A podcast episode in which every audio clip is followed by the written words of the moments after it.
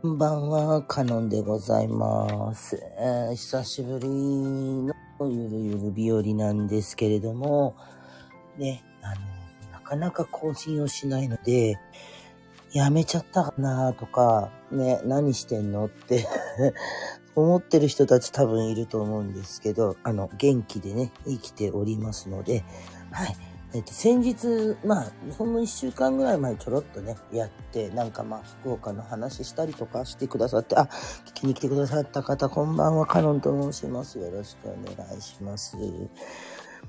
でですね、あの、まあね、いろいろ、まあずっと最近は近況とかばっかり言ってるんですけど、今ですね、私あの、まあ要はその占い師をやっておりまして、大分でですね、で、とあるその大分の占いの館の、まあ、鑑定士として所属をしてます。そこはどこだっていうのは言えないんですけど、ちょっと規則でね、言っちゃいけないので言えないんですが、えっ、と、そこでまあ鑑定士をしながら、まあそこの占いの館が提携している結構大きな、あの、電話サイトあるんですけど、そこの鑑定士でもあり、で、まあ個人的にいろいろとこう、ちょっと動いてもおりまして、で、今月、まあ、10月の終わりにはですね、ちょっとあの、初めてね、個人的になんかね、あの、その、ボランティアやってた時なんかは、意外とその、なんていうんですか、口コミとかさ、近所の人とかがこう、気軽な感じで言ってきてくれてたんですけど、今の体制になってから、そもそもその、なんかやっぱお金取るようになるとさ、みんな、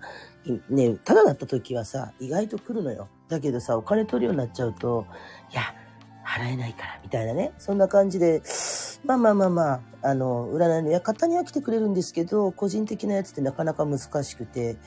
で、だけど、個人、そもそも占い師をやってるから、その、個人的に活動する方の幅を広げたいと思ってて、で、今度ね、あの、月一マルシェっていうのやる、あるみたいなんですけど、大分の方でね、そこのね、にちょっと参加することになって、あの、マルシェ自体はね、別のやつで参加しまして、それについてはまたね、いろいろとこの中で話していきますけど、今回はその占いでね、ちょっと参加したいなと思って、そういう世界を見て、あの、集客をしたりとか、ね、実際そのそういうところで、その、個人的に活動するためのお客さんをね、ちょっと集めたいなとか思って、来てくれるといいんですけどね、来るんですかね。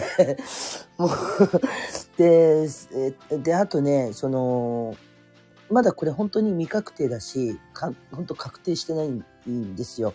半分確定、半分は、まあ、仮っていう状態なんですけど、そのね、今いる占いの館っていうところ、ちょっと引退する予定があるんです。で、まあいろんな事情があって、そこを引退して、えーっと、占い仲間がね、えーまあ、とある、ちょっと、そこの占いの館っていうとこは別にあるんですけど、そことは別に、その、まあ、館的な、えーものを作って、で、そっちにおいでって言われてて、で、もうちょっとそういった話ちらっとあったんですよ。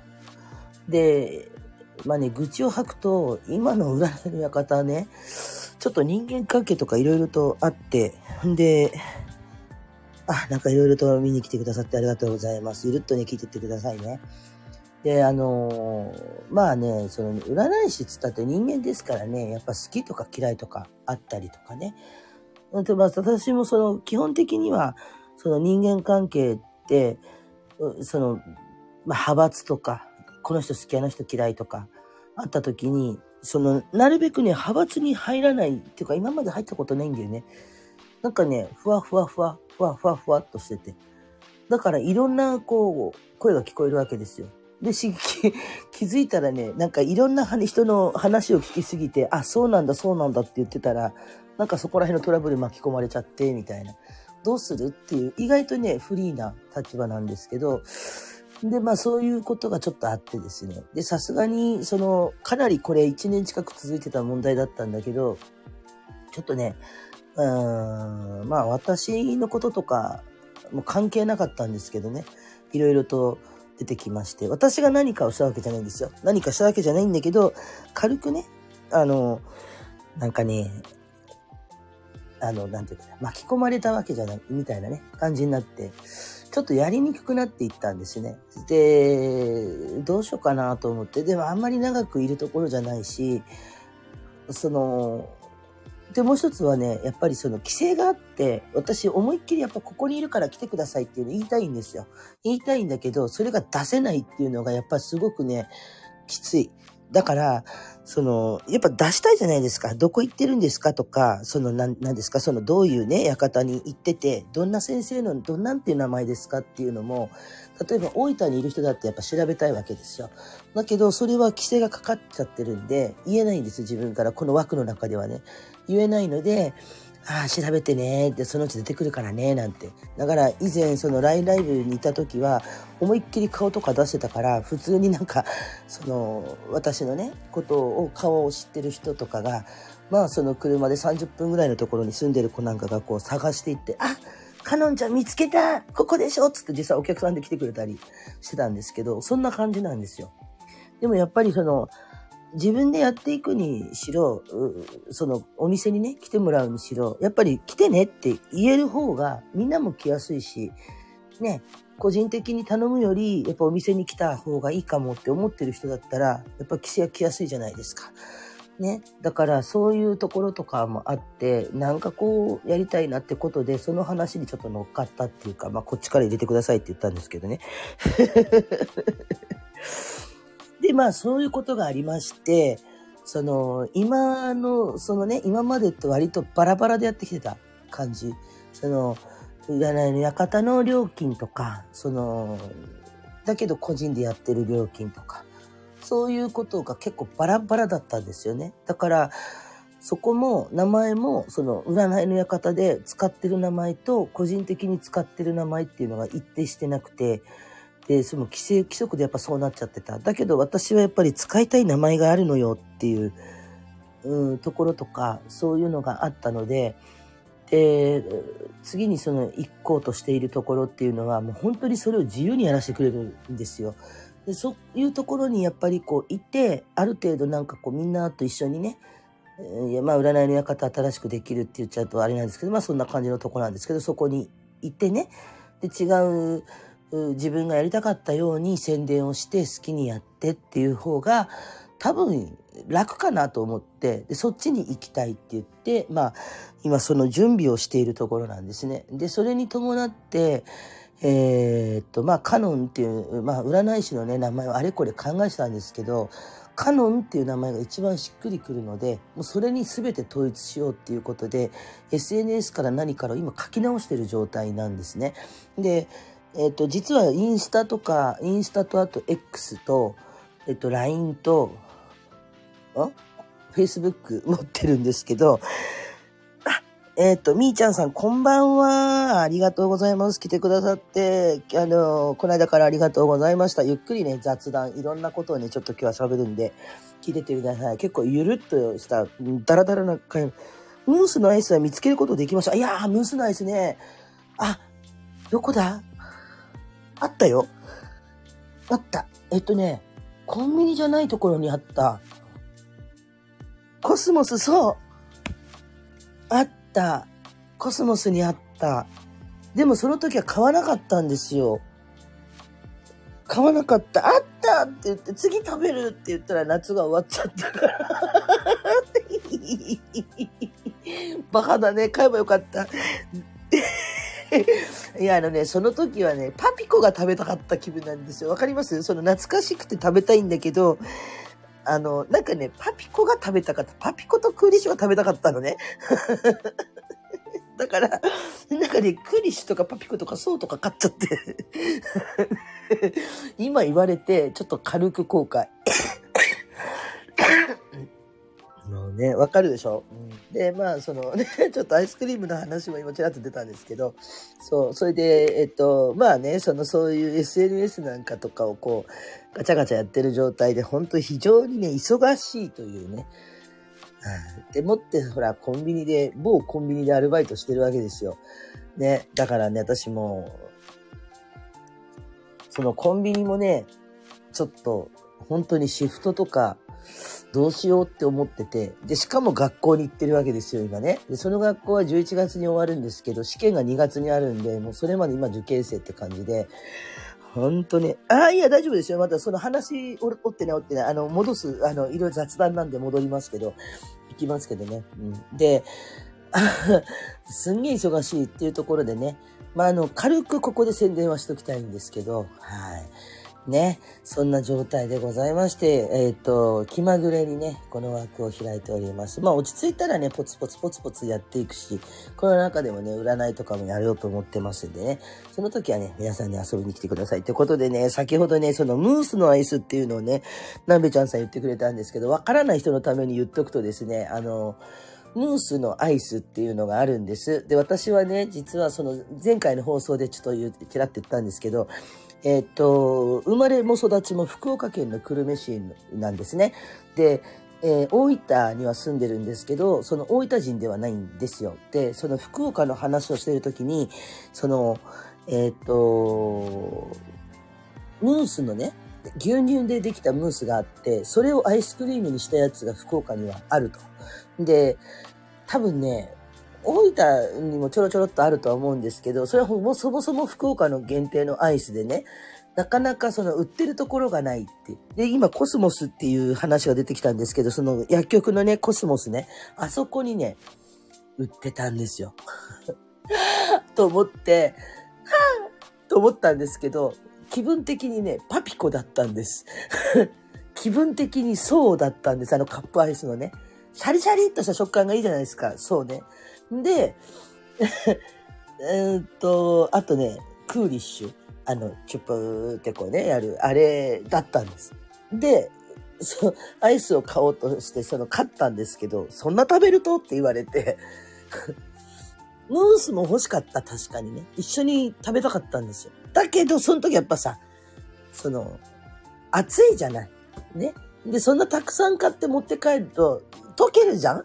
車の中でね。溶けるでしょだから、そのな、なんかさ、このアイスクリームって溶けて、溶けた状態、あ、ブニョブニョっとなったやつをこう、冷やし直して食べるっていうことはなんか私的には悲しいんですよ。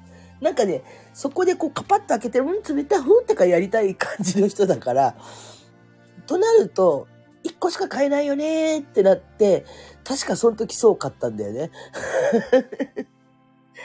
パピコを旦那さんとこう、ポピって割って、ポキってやって食べたかったんですけど、いるって言ったらいらないって言われて、で、パピコってさ、2本あるじゃないですか。お得感をこう、あれね、チュパチュパしながら食べたかったんですけど、ね、なんかでも1本食ってるうちに、その1本がなんかこう、ね、じわじわっと溶けてきちゃうと、それはそれで悲しいじゃないですか。コーヒー味のパピコね。だから、で、ムースはまこう、ピンク色のね、パッケージでこう、紫というかブルーでこう、ムースって書いてあるんですよ、英語で。めちゃくちゃ美味しいんですよ、これが。ね、あの、九州はね、多分もういった、熊本とかのとこあるのかな福岡には当たり前にあります。これね、給食の時でできるんです。もう、ムースのアイスクリームね、ほんと、あの味はね、今ね、頭の中でこう、パッケージを浮かんだ途端にこう、口の中に広がるあの牛乳の甘い牛乳のね、あのムースのね、味なんですけど、あれが出てきますね。本当に。あれね、食べてみて、見つけた人美味しかよ。ほんと、チカッパ美味しいけん、ちょっとね、ほんと食べてみ、マジで。あの、ね、私、クルメン人なので、枠の中で時々あの、ちっこ弁出ますんでね。意味がわからんときはわからんけんって言ってもらうと、あの、普通に標準語で訳しますんでね。大丈夫ですよ。はい。ほんとね、あの、ムースは、ムースはね、ほんとね、うちらのね、青春の味。給食の時にあれ出てくるとみんな喜ぶっちゃんねー、近くへーとか言ってね、ムース、ムースとか言って、これ美味しいねとか言って、ムースのアイスを食べてよ。その、プール泳いでよ。んで、昼ね。うん、でもね、ああ、よかった。あの、ニュルン、ニュルンってした、ニュルシャク、ニュル、ニュルニュル、シャクシャクみたいな。ちょっとね、食感はそうに似てるんですけど、ニュルっとした柔らかさがあってね。あまたね、あのして、なんかこう、ほのかに甘い。昔の牛乳にこう、なんかちょっとアイス混ぜたみたい。うんはいはい。えっ、と、み、みーちゃんさん。から、他界した私の母や、えっ、と、交際上秀樹の霊と更新することは可能ですか？えっ、と、それから1時間で3500円ですか？それとも4000円ですか？期間限定みたいなんですが、アイスのみの白いカフェって俺っていうのも、あ、それあるね。えっとですね。えー、っと、1時間3500円ではなくて、今は、えー、っと、まだよ、えー、っと、に、30分4000円からなんですね。で、えっと、3500円になるのは、私が、えっと、今いる占いの館を移動して、で、個人的にちょっと少しずつ宣伝をしていくんですけど、スタートするようになってからです。で、それを計画しているのが、え、っと、3500円にする時点っていうのがもう今からじゃないんですけど、もうちょっと先です。え、っと、来年ぐらいになります。で、今年いっぱいは、えっと、すいません、30分4000円からですっていう話になります。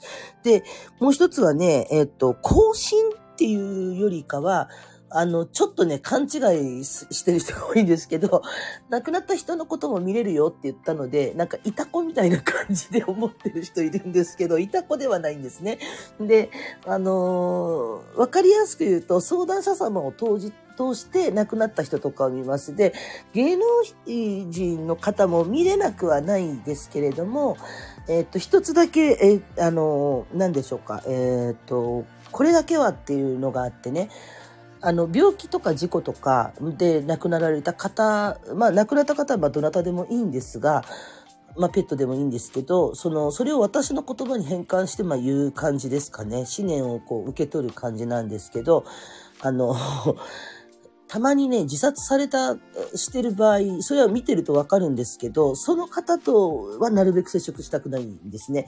で、あとね、その、結構この世に思いを残して、それが強いって分かった時点で、ちょっとお断りする場合もあります。で、なんでかっていうとね、あの、結局普通に亡くなられた方でも結構思いが強かったりすると、その、いた子みたいに 体使わなきゃいけなくなっちゃったりすることがあって、そうすると自分が危険なんですね。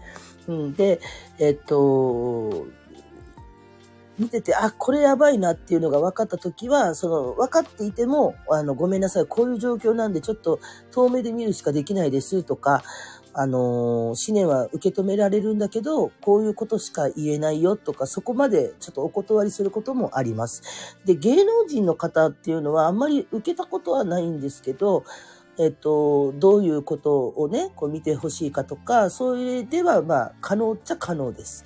ただし、えっと、芸能人の方の場合ってね、例えば今西城秀樹さん出てますけど、その西城秀樹さんっていうのはまああくまでそのね、どっちかというと芸名じゃないですか。で、私がその鑑定をするのに欲しいデータっていうのが実はあって、えっと、生年月日とかはいらないです。で、いらなくて、あの、お名前ね、みんなそれぞれ名前がありますよね。で、名前があって、えっ、ー、と、例えば、まあ、西城秀樹さんの例で言うと、西城秀樹っていうのは、まあ、あくまで芸名ですよね。で、この人多分、お名前が、本名が木本達夫さんっていう名前だったと思うんですけど、その木本達夫さんっていうお名前があったら、お名前には多分振り仮名っていうのを振りますよね。それを読みって言うんですけど、その読みの部分が欲しいんですね。で、えー、相談される方のお名前の読みの部分と、あとは、えー、っと、その、えー、万年齢、去年、えー、な、だから、亡くなった時は去年なのかな？数え年ではなくて、万年齢。今いくつですかっていうのが欲しい。それだけあれば、あとは全部分かっていくっていう感じなんですけど、ただ、その枠の中の人はね、本名とかなかなか言えませんので、もうこの感じで見ます。うん。で、は出せない部分は、その出せるところでね、いいですよっていう感じで見ますけど、実際の鑑定はそういう感じです。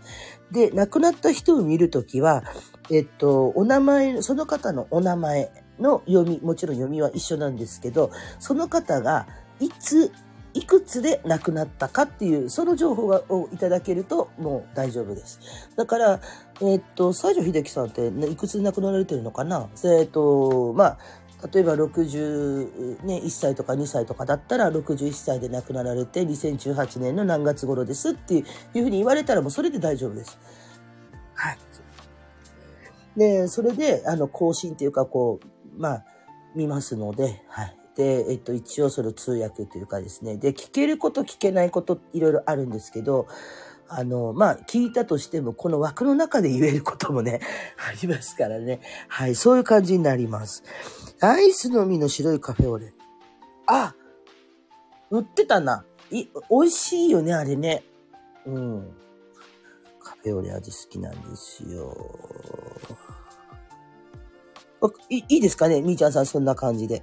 はい。1時間だと、えー、っと、なので、30分4000円なので、1時間だと8000円ですね。で、方法としてはですね、あの、これちょうどね、質問が出たので、そのお話もしたいと思ってたんですけど、えっと、実はね、先払い制度、えー、30分4000円っていう先払いをしていただいて、実際鑑定をして、で、まあ、ちょ、30分間はね、もう先にいただいてるんで、えー、っと、その後、超過した分は後で計算をして、後に後払い、その分は後払いしてくださいねっていう方式に実は変えたんですね。で、これっていうのが、まあ、どっかの枠で私言ったんですけど、あの、LINE ライブやってた時に、結構こう、鑑定の依頼が来たわけですね。で、えっと、それプラスの、まあ、その人たちの紹介で、こういう人がいるっていうことで、なんかこう、ありがたいことにね、カノンちゃんの占い当たるんだよ、当たるんだよって言って、ご紹介してくれて、いろいろお客さんを連れてきてくれた人がたくさんいたんですよ。で、ただ、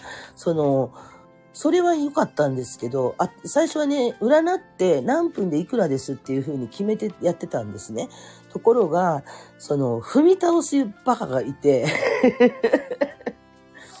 私ね、相当踏み倒されてるんですよ。んでね、それが、その配信の中でこう、リスナーさんとして最初はフォローしてたから、そのリスナーさんとかでこう、会うじゃないですか。で、追っかけていって、そしてその紹介してくれた人のリスナーさんだったりするから、その人のとこ行って、いや、この間紹介してくれた子さ、鑑定料金払ってくれないんだけどって言ったら、ええー、ってなって、で、その子が聞きた時に、かのんちゃんに払いなよって言ったら、うん、わかったって言うんですって。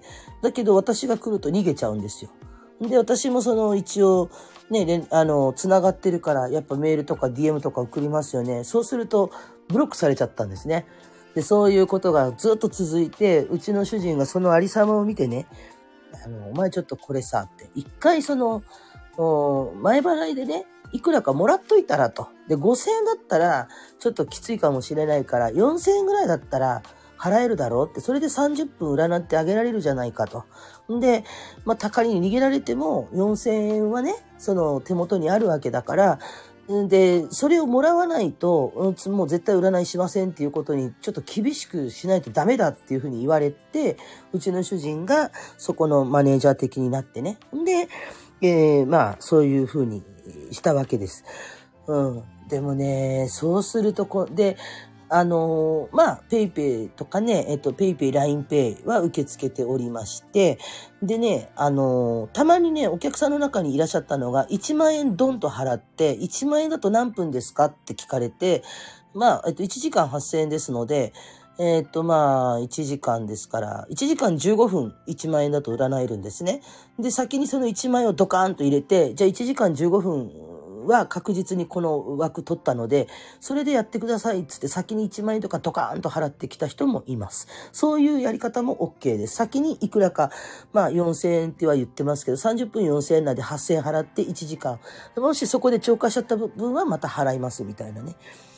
やり方でもいいんですけど、もうあの、大体ね、めんどくさがる人はね、1万円とかドカーンと払って、これで何分ですかとか、で、一時、まあ、そういうふうにしていただくとね、こっちもおまけするし、で、必要に応じて私がその、まあ、除霊じゃないんですけど、浄化したりとか、その悪い気を払ったりとかね、お払いじゃないんですけど、私お払いできないんで、ただその気をバーンと飛ばして、まあ、縁結びをしたり、その縁を切ったりとか、そういうことも、まあ、たまにやるんですけど、そういう時に、えー、かかるお金をね、まあ、おまけしたりとか、そういうこともしてましたので、あのー、払い方としてはね、そんな感じでやっております。はい。ですので、えっ、と、まあ、大丈夫ですかね？えっ、と、みーちゃんさんわからないことはね、1時間4000円じゃなくて30分4000円ですね。でも、あの、信用がある方はね、まとめていくらか払っていただいていいんですけど、えっ、と、3500円に、えっ、と、500円ばっかり下げるのは、えー、今のいる占いの館を私が引退して個人的にこうわっと宣伝ができる体制が整ってからになります。それまではちょっと申し訳ないんですけど今の体制でね、やりますっていうことにさせてくださいって言ってね、あのー、結構本当にね、踏み倒しで、私トータルで多分10万ぐらい踏み倒しされてますね。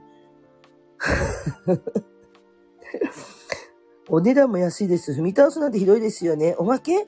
おまけいいですね。ああ、そうなんですよ。あのね、おまけっていうのは、例えば、あの、25分とかはもう5分おまけとかね、消費税を入れなかったり、普通はその、えっ、と、さっき言ったみたいに縁結びだったりとか縁切りとかね、そういうこともたまにやるんですけど、そのオプションが必要な時に、一応断ります、もちろんね。ただこうなりますけど、いいですかっていう時に、えっ、と、初回はね、もうそれを付けなませんとか、この、これはもう、あの、今回はね、おまけしときますよ。この、こうやってちょっと一回浄化しときますね。普通だったら浄化でね、4000円ぐらいするんだけど、これはもうおまけしとくんでね、っていう感じでやることもあるし、えっ、と、おしゃべりしててね、10分ぐらい伸びたとしても、その分はカットしますとかね、ちょっといろいろとおまけします。私のできる範囲でね、おまけをすることもあるのでね。なので結構お得な感じでやっていって、まあ行こうかなと思ってます。ああ、値段安いですか？ありがとうございます。そうなんですよ。踏み倒、もう平気で踏み倒されて連絡つかなくなったとかね。で、未だに、あの、私が一回ね、その、相手捕まえたんで、捕まえたとか言ってたんですけど、その来られた時に、で、しれっとね、やってきたんですよ。その、LINE ライブやってる時に。で、あなたさ、鑑定代どうしたって聞いたら、あって言って、そのままね、消えちゃって、で、枠の中でも思いっきり私、だから、よくね、その、枠の中でさ、誰かと誰かがいがみ合ってる時にさ、来いや誰それ来いやとか言ってやってる人っているんだけど、ああいうことやりたくなくて、その悪口とかも言ったとしても、その名前は出さないでこんな人みたいな、ぼんやりした感じでね、モザイクかけて言うんですけど、でだでも誰かわからないよねっていう。うん。ね、あの、結構ね、あの、わからない感じで、ぼかすとかぼかして言うんですよ。で、ですけど、その時ばかりは名前出しました。誰それ来い。うん。私の LINE ライブ、あの、配信人生5年やってましたけど、初めて誰それこいつって言いました。あの時ばかりは。こいつ泥棒やって言って。あのね、LINE ライブの時本当やりたいほどやってたんでね。もうね、いろんなこと言喋ってましたよ。もう、ね、大爆笑なお話からね、本当にあの、なんだ、結構ね、言いたいこと言ってました。カノン節っつってね。言われてて、なんかあの、講座聞いてるみたいとかね、よく言われて、喋りたいことを喋りたいように喋りたいだけ喋るっていう、そういう枠をやってたので、いろんなこと言ってましたよ。ほんとね。カノンちゃんを怒らしたらやばいよとか言ってみんな言ってたんですけど、結果的に LINE ライブ終わってしまって、だからつながりとかも切れちゃった子もいるんで、その中には鑑定をしてあげてね、あの料金を払ってくれてない子もいるんですけど、もうその子たちも X、まあ今、今の X ね、昔の Twitter とかやめちゃったりとかね、してどこ行ったかわかんなくなっちゃったんでね。なのでもう諦めてます。その代わり、あの、二度とね、多分ね、またね、困った時にね、そういう話がちらほら入ってきてるんですよ。LINE ライブ仲間で、なんか、誰とかさん見たよ、みたい。で、なんか困ってたよ、みたい。知らないみたいな。あの時鑑定してくれたカノンちゃんっていたじゃんみたいな。うん。でもまあ、その、払ってくれないからね、その、どっちみち来たとしても、すっとぼけて来たとしても、初めてじゃないよねって 言われて、その前回の分払ってくれたらやるよっていう答えしか私は言いませんので、ね。まあ皆さん、ここにいるね、皆さんはそういうことないと思うんですけど、私もそんなさ、金金言いたいわけじゃないのよ。本当はね、ボランティアでやってあげたいの。だけど、あのー、まあ本当にね、いろんな理由があってね、ボランティアでやっちゃうとさ、そのやっぱジプる人も出てくるしね、前もただだからと思っていろんなこと言う人が出てくるしね、あの、いくらかばかりかはね、ほんと取らせてくださいっていうことで、安いのかな、高いのかなって思ってね、私ね、あの、ビビリなんですよ。自分で、その、あんた、あんたさ、商売やるんだったらこんくらい設定しなよとか言われるんですけど、ビビリでね、私、この値段高いかもしれない。に値段つけてくれた子がいるんです。もしあんたに鑑定してもらうんだったらこのくらい払うよ。でもね、私が今設定してる値段それより安いんですよ。なんかビビリで、この値段払えなかったらどうしようとか、かわいそうとか思っちゃって、これがでも精一杯、私の精一杯。そんなやつです。はい。ね、ビビリ。うん。ね。そうなんです。だからね、忙しくて、本当に。で、運動不足でしょ？痩せなきゃいけないでしょ？あとね、目標としてあと20キロぐらい落としたいんですよね。うん。で、もうね、で、まあ、その、痩せまして、で、まあ、いろいろとちょっとね、ボランティアとかもやり、やりたいので、まあ、関わっていきたい。だから手話とかも覚えたい。で、手話ができる鑑定士になりたい。ですね。あの、占いの館とかで仕事してると、やっぱ障害を持った方とかも来られるんですね。で、まあ、その、目が見えないとか、まあ、見えない方だったら、あの、話はできるんですけど、ローアって言ってね、耳とか口が、ちょっと、あの、の方に障害がある方がやっぱ来られたりするんですよ。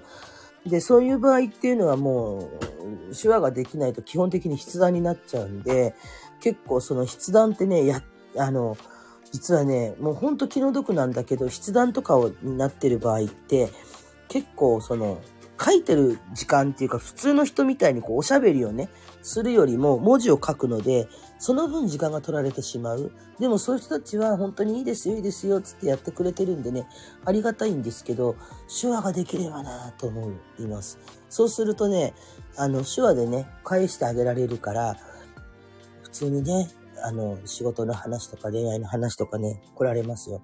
で、あとね、英語と韓国語を覚えたいんですよね。前やってたんだけど、ちょっとね、引っ越しやら何やらで途中で、あのー、通ってたね、サークルっていうか、なんかそういう、あの、なんていうんですか？地域が、え、なんちゃら学習、障害学習みたいな、ちょっとさ、公民館とかでこう、英会話の先生がやってるじゃないですか。ああいうのに行ってたんですよ、昔。だけど、それも引っ越しとかで行けなくなっちゃって、韓国語も行ってたんだけど、引っ越しで行けなくなっちゃってって感じで、途中で挫折しちゃってるんですよね。だからね、もう一回やり直したいですね。で、外国人の人来たら、まあ、あの、日本、ね、日本語とは日本語。だけど、英語と韓国語が対応できる先生ですよって言われたら、英語とかで返してあげられるんじゃない。だからね、そういうこう、インターバルがね、インターバルのね、こう、インターバルのね、スピリチュアルカウンセラーを目指して、ちょっとね、こう、スピリチュアルカウンセラーをね、ちょっと目指そうかなと。思っておりまして、はい、ね、いいかなと思ってます。だから、いっぱいね、これから勉強することもあるし、しなきゃいけないこともあるし、あとちょっとセラピー要素を持っている要素の、と、まあアーティストでもあるんでね、私あのマンダラを描くんですよ。花マンダラですけどね。お仏壇のマンダラじゃないです。えっと、花、パステルマンダラっていうものを描いていて、そのパステルマンダラの実はインストラクター資格も持ってたりするんですね。で、えっと、前そのマルシェだった時は、パステルマンダラのを書いて、で、それをその、まあ来た人とかにワンコインで体験をしてもらって、まあ、作品を買いたい人は買っていただいて、で、オーダーがあればその人とか話をしながらインスピレーションでパッと書くっていう、そういうね、やつをやってたんですけど、で、実際は何をそこでしたかったかっていうと、そのマンダラを広めたくて、自分はそのインストラクターなので、えっと、資格を取らせることができます。だからその資格も一緒に取ってくださいね。だったら自分で書けるよ、みたいな、そういうこともやりたくてやってたんですけど、まあ、あの、とにかくね、大分に来た理由が理由だったので、でそこからのね、大分来てからのね、こう4年ぐらいっていうのが、ちょっと暗黒の時代でして、それでね、そういったものにちょっと触れてなかった時期があるんですよね。で、そこのちょっとスキルアップもしたいし、で、そのマンダラの方とかの色とかね、カラーセラピーだったりとか、そういう方面にちょっと向きたいなっていうのもあるので、まああの、本当に手広くやろうと思っているんですよね。うん、まあそんな感じなんです。うん、ね。大変よ。もう痩せる思いしてるから。痩せるよ、私、多分。どうしよう。1時間15万円の霊能者の人もいますよ。カノンさんのは霊能者ではないのかもしれないのですが、とても安いです。あのね、そうね、プラスの壺買えとかあるもんね。細木和子って言ったでしょ。あの人なんて10万とかだからね。あれで、それであれだったから。いや、あのね、霊媒師とか霊能者ってね、よく一一概に言うじゃないですか。で、多分自分もその霊視とか投資とかそういうのをメインでやってる人間なので、スピリチュアル系なのでね。多分その霊能者って言われたらその類には入ると思うんですよ。ただ私自分で名乗ってないだけなんですよ。言ってないんです。そその自覚をあまりしてなくて、うん、見えますよって言ってるだけなんですね。っていうのがね、あのー、占いの館でも結構あるんですけど、その、先生、ね、いろんな、まあ、占いの館ですから皆さんスピリチュアル系かっていうとそうじゃなくて、市中水明だったりとか、まあ、旧世紀学だったり、手相だったりとか、まあ、タロットカードとかね、いろいろ、まあ、オラクルカードとか、駅だったり、まあ、私のようにスピリチュアル系とかね、そういったいろんな戦術を持った先生がいて、戦術っていうのは占いの方法なんですけど、それを持ってる先生たちがいるんですね。それでね、一番私が嫌なタイプが一個あってね、一番困るのが自分と同じようなスピリチュアル系の先生なんですよ。で、そういうせ謙虚ですね。いや、謙虚っていうかね、あの、そういう先生が来るじゃない？そしてこう挨拶をしますよね。このあの私あの、占いの方ではカノンって名前じゃないんですけど、まあ、ちょっとカノンっていうことにして、ちょっとカノンでございます、みたいな。なで、あ、カノン先生はどんな、いや、あれ、あれですか？と、その、どんな戦術ですか？と。あ、私ちょっとスピリチュアル系で、ちょっと霊感霊視投資の方とか、あと霊感タロットとかもやるんですよね？って言ったら、あ、じゃあ僕と一緒ですねって自分と一緒だね？みたいな、そこまではいいんです。でね、必ずそういう人って私聞かれるのが、どのくらいの力あるんですかって聞かれるんですよ。知らんがな。知らんがな、そんなもん。絵腹じゃないし。私は見えるそれだけじゃっていう。知らんがな。うん。自分はこのくらい分かりみでしょ？分かってくれます？ね？あの、いるんですよ。自分はね、これくらい見えるんですと。で、神様とね、話ができるんですとか、で神様のなんか声が聞こえて、で、どうとかでとか言われるんですよ。で、先生は、カノン先生はどのくらいの力を持ってらっしゃる？知らんがな、そんなもん。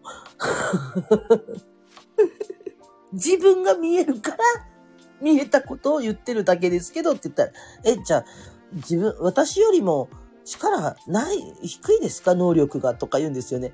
いや、お前基準に低い高いってどうやって決めとんねんっていう。ていうか、そもそもお前の能力が高いって何基準やどこ基準何レベルって 思うわけです。うん。でも、ある人からすると、もうカノンちゃんは結構すごい当たっててめちゃくちゃすごいと。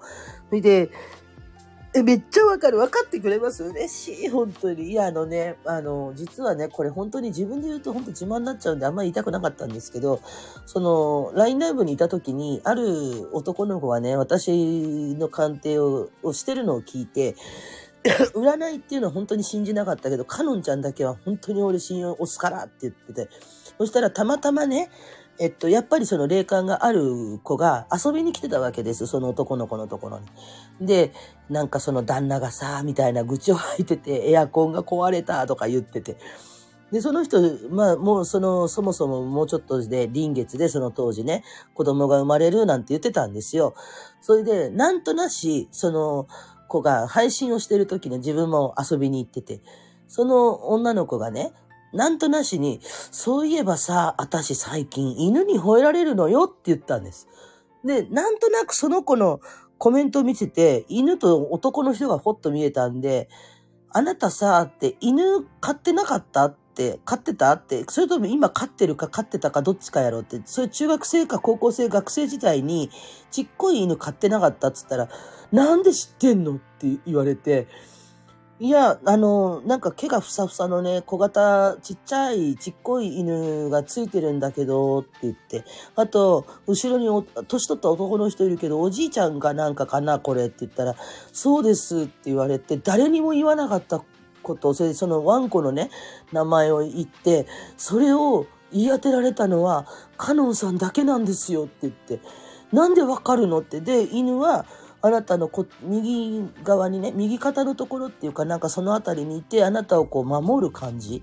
でやってると。で、その犬が吠えるのは、そのワンコがずっといるからで、えっ、ー、と、最初のうちはなんかその喧嘩するみたいなワンワンっていう感じだったけど、今はなんかこう、やあ、元気みたいな吠え方をしてるはずだと。で、おじいちゃんだと思うんだけど、そのおじいちゃんは、えっと、あなたが具合が悪くなったりするんだけど、それをそのなんかこう、の時にやってきて、そうこう安らげ、あの、守ってくれてる感じなんだけどって言ったら、そうですって言われたことがあるんですよ。で、なんかね、そんな感じでね、結構ね、あの、力ある、力あるってみんなはね、騒ぐんだけど、私はもうそれは、なんかたまたまね、見えたから言ったまでっていう考え方なので、うん。なので、そこをそのなんかこう、江原と比べるとか、その三輪明宏の能力がとかね、言われて、それと例えばその挨拶してくる先生と力を比べたとって、私の力ってそんなとこなんですよっていうとこしか言えないわけですよ。うん。で、例えばさ、その、能力の上下を知って何がしたい？ね、なべちゃんさ、めっちゃわかるって言って、あのさ、別にお客さんがついてさ、あ、先生当たって嬉しいです。先生の言ってること当たるのでって言ってくれたらそれでよくない？思わんか？もっと言言われるんですよ。あの、カノン先生どのくらい力強いんですか？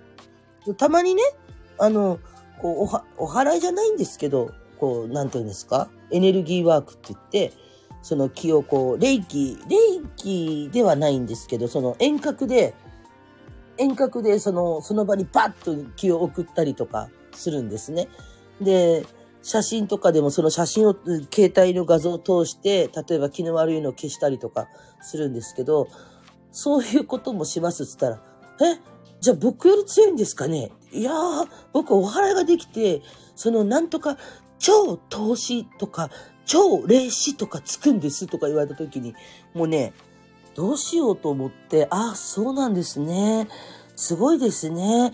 いや私はそこまで超はつかないけど、まあいろいろ見えてるんですけど、まあとにかくあの、よろしくお願いしますねっていう感じでやるんですよ。そうするとさ、今度さ、そういう先生がさ、ね、あの、占いの館とかでこう、神様とかをこうね、お、お手手合わせて拝むとか、なんかこう気が、なんでわかるんですかって言われても鑑定してるだけですから、そうそうなのよ。見えたから言ったっていうだけなの。鑑定して、して、ね、あの、出ちゃったからそういうふうに、それ言っただけなの。で、それがなんでわかるって言って、だからそのわかるんですかって言われたことに対して、すごいなって思ってくれればそれでいいっていう考え方なので それをさ、ね、あの、聞いてて、いや、それがね、言われたことが、ね、あの、あ、先生聞いてましたけど結構なかなかやるじゃないですか。でもね、自分のはこう、もうちょっとこういうふうにこうクリアな感じでとか、いやさ、あのさ、あのさ、あのね、あの、投資とかさ、見えてるさ、ね、いろいろ見えてるのよ。見えてるってさ、あんたも確かに見えとろうや、そりゃね。見えとろう。ね、だけどね、あんたの見え方と私の見え方とさ、違っとって当たり前やろ、人間やし、と思うんですよ。私はね、こういうふうにクリアにね、こんな感じで見えて、だからね、はっきりと、こうして、こうして、こうなんですけど、先生どうですか？いや、だからそれ聞いたとてね、あんたそれ聞いたとて同じこっちゃろうと思うんですですけど、あー、なんかね、あの、まあ、見えてますよね、いろいろみたいな。ね、うん、あなたが見えてる、まあ、そのほら、ね、いろいろあるじゃないですか。見え方も違うし、その受け止め方がね、タロットで言ったら、タロットの悪魔っていうものを解釈するにしても、みんな同じ解釈じゃないじゃないですか、リーディングだってねって、それと同じで、タロットやられます、やられないと思うんで分かんないと思いますけど、とか言ったら、タロットの先生がね、そこでね、助け舟入れてくれて、そうです、そうです、カノン先生が言う通りですよ。だからね、一概にね、占いの見え方なんてね、どうだっていいんですよ。僕も霊感ありますけど、カノン先生とはちょっと違う見え方してたりしますもんね、とか言ってくる。ありがとうございます、みたいな。いいじゃん、別にってね。なんかね、こう、俺は神みたいな人が必ずいるんですよ、そういうとこって。なんかさ、だから、そのなんか、占いの館のね、お客さんがいない時にその先生がなんか気が悪い。ここは気が悪いって言って、こうパトロールが入ったんですよ、一回。チェックがね。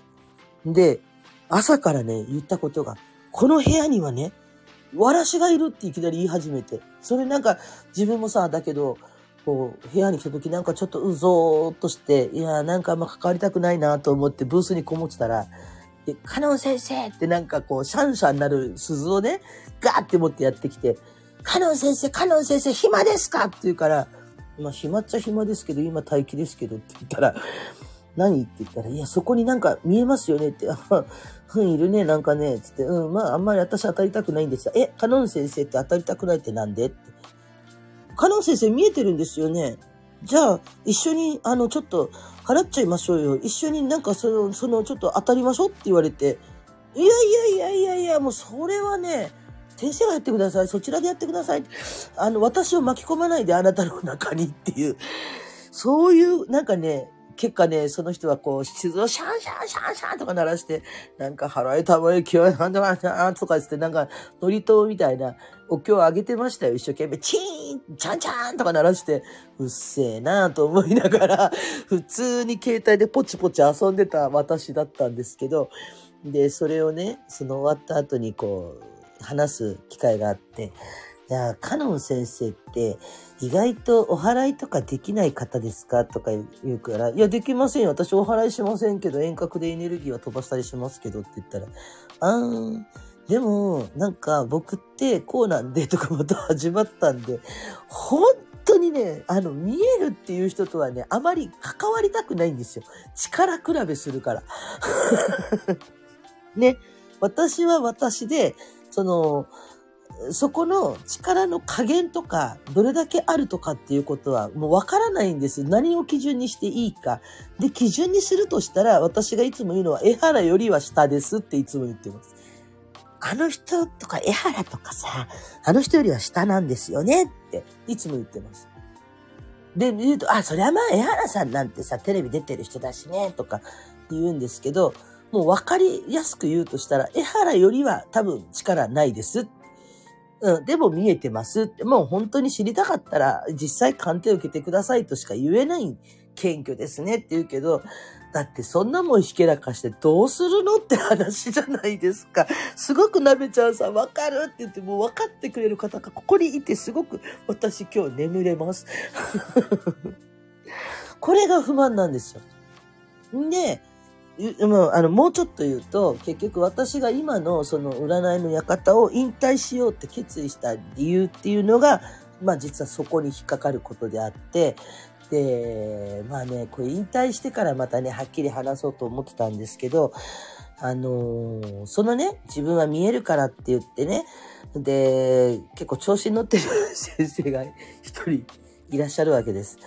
で、その方は正直を、本当のことを言うと、ちょっとね、あまりよろしくない方で、で、その持ってる力とかどうとかっていうよりもね、あの、カタカナ4文字でよくね、そのほら、ないような人とかに使うような、ああいう感じの方なんですが、それは言えないから、結局言わない感じなんですよ。ただ、その、お客さんはやっぱりつくので、そのお客さんが突き出した時に結構その私の鑑定だったり他の先生の鑑定だったり口出しし始めちゃったっていう そういうことが起きたんですね。で、その頃に私がその、えー、そのね、なんじゃかんじゃ言言ってたまあ男の先生なんですけど、問題を起こしたのはね、その男の先生のことを、こう、ああだこうだ言い始めた、見抜いたね、人が、から話をじわっと聞いてて、うん、なんか私もそんなこと思ってたんですよねっていう話をしてたら、今ね、すごい調子に乗ってるんですよ。もう手に止め、脳にも止まらないっていうね、山本リンダのね、あの状態なんです。だから、もういい加減にしてっていう感じなんだけど、まあそこがちょっとそれがね、社長さんの方の、えっ、と、方に流れていってで、社長さん自体がちょっと見方が変わっちゃったんですね。占い師さんに対してね、ちょっとね、あの、えー分け隔てとかね、なんかするようになって、で、結局、私とかも、もう本当はね、お客さんとか取ってる、たりすると、一応売り上げにはつながるんですけど、利益の方に走っちゃったわけです。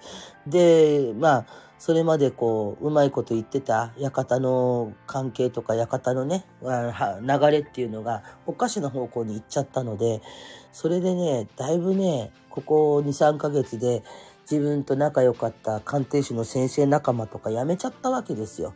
で、なんで辞めるんですかって聞いたら、いや、もう私たち無理って話になって、で、自分もその、バイトとかもしながらやって、バイトはね、気分転換にやってたんですけど、ただその、なんかね、ずっといろいろと考えてて疑問だったことがあったことと、あとやっぱりその、さっきもね、話したんですけど、宣伝ができないとか、ちょっとガチガチに縛られる、拘束されてる部分があったっていうこともいくつかあって、もう、いいかなと思って、っていうのが、まあ、本当の理由ですね。うん。だから、やっぱ、その、悪口じゃないんだけど、なんかね、やっぱね、ほんと見える系の人ってね、言うのよ。本当に言うの。どんくらいの力あるんですか？で、私は聞いたことない、そんなん。なんかね、やたら見せたりするんですよ。それとかね、こう聞かなかったら、僕ってすごい、すごいんですよ、みたいな。すごいの。あのね、あ、先生さ、今こんなこと考えてませんとか、いきなりね、私の鑑定を始めたりするんですよ。ほんで、えって言ったら、先生はこうこうこうですよねとか言われて。あ？それで？って聞いて、いやいやいや、こうしてこうしてこうして、あのね、僕ね、あの、こういう力があって、こんなこんな感じなんで先生のこともわかりますから、とか。うん。いいよ、そら、別に。私、鑑定してて、いや、それ、見る分はいいけど、あのー私、実はね、いきなり鑑定されたんですけど、正直言って、あのー強い、あなたよりも力があるんですってね、言ってきた先生が、いきなり私のことを鑑定してくれたんですよね。あ、先生って、体この辺弱くないですか？とか、先生の旦那さんってこういう人じゃないですか？とか、言わなかったんですけど、うん。あの、外れてましたね。あ、あ、あ、そうね、みたいな。あ、いや、まあ、はあ、って、せ、ど、ど、どです？当たってるでしょ？すごいでしょ？僕見えてるでしょ？いや、違いますよって思いっきり返してあげたんですけど、そしたら、古株のやっぱりオーラとか見れる先生がちょっと後ろで、あの、クククククって笑ってて、あ、じゃあ僕疲れてんのかなって言うから、いや、まあでも、あの、すごいのは分かったので、まあ、あの、仲良くしてくださいっていう感じ。謙虚じゃないんです。謙虚じゃないんです。自分しか分からないんですよ、それって。どのぐらいの力があるとか。で、それを皆さんが、その、どう捉えてくれるかって、それが自分の持ってる能力だろうって思っているので、うんなので、ひけらかすこともないし、こんだけあるんですよみたいな。うん。たまにね、霊感タロットでね、その岸田総理の今後とか、あの、小泉進次郎が結婚した時もね、こう、遊びでやったりとかしてね、あの、配信の中でやってましたけど、そ そういうことを知って遊びはします。だけど、実際それが当たったろうが外れたろうが、それはそれとして、その捉えてねっていう感覚なので、まあ、占い師だって人間ですからね、外すこともあるんすよ。なんかね、もうなべちゃんさん、ほんと分かりみって言ってくれてね、多分似たような経験したんだと思う。なべちゃんさんも分かってくれて嬉しいわ。もう、ほんと嬉しい。こうやって分かってくれる人。それに、その質問に私、だって、占い師になって何人にそれ言われた？霊視関、投資霊視関係の先生。あら、あなた、見えるの？私も見えるのよ。どのくらい見える？力どんくらいある？いや、どのくらい見えるっていろいろですって。もうね。あ、なんで自慢したがるんだろうね。うん。お主神かって言いたくなるんですけど、そうなんですよ。大変。だから、だからね、タロットカードとかの、タロットカードとか、オラクルカードとかの先生たちと、このカードって太陽が、とか言って喋ってる方が楽。私すごく楽。うん。カノンさんの鑑定はここのこの場でするんですか？えー、っとですね、あの、枠を開き、開こうと思って予約、予定をして、えっ、と、鑑定枠っていう風に開いた場合はここでやります。だけど、えっ、と、ここでやらないときは、あの、いきなりお願いしますって来られて、するっていうことは多分ないです。でも、えっと、占い受け付けますよ、みたいな感じで鑑定枠をするときは、もう事前に告知を出してからしますけど、そうやってやるときは、あのー、もうその、来ていただいたら、そこでやります。ただ、こう、あの、やってない時は、レターとかで飛ばしてくれたら、あの、個人的に占いをするっていう感じです。で、えっと、ここで占いをした時は、一応そのね、振込先とかの話とかもあるし、まあ、えっと、わかりやすく言うとね、配信上で、その、金銭のやり取りをして占いをしたことはないんですよ。ただ、あの、LINE ライブの時は何かしらの報酬をもらってました。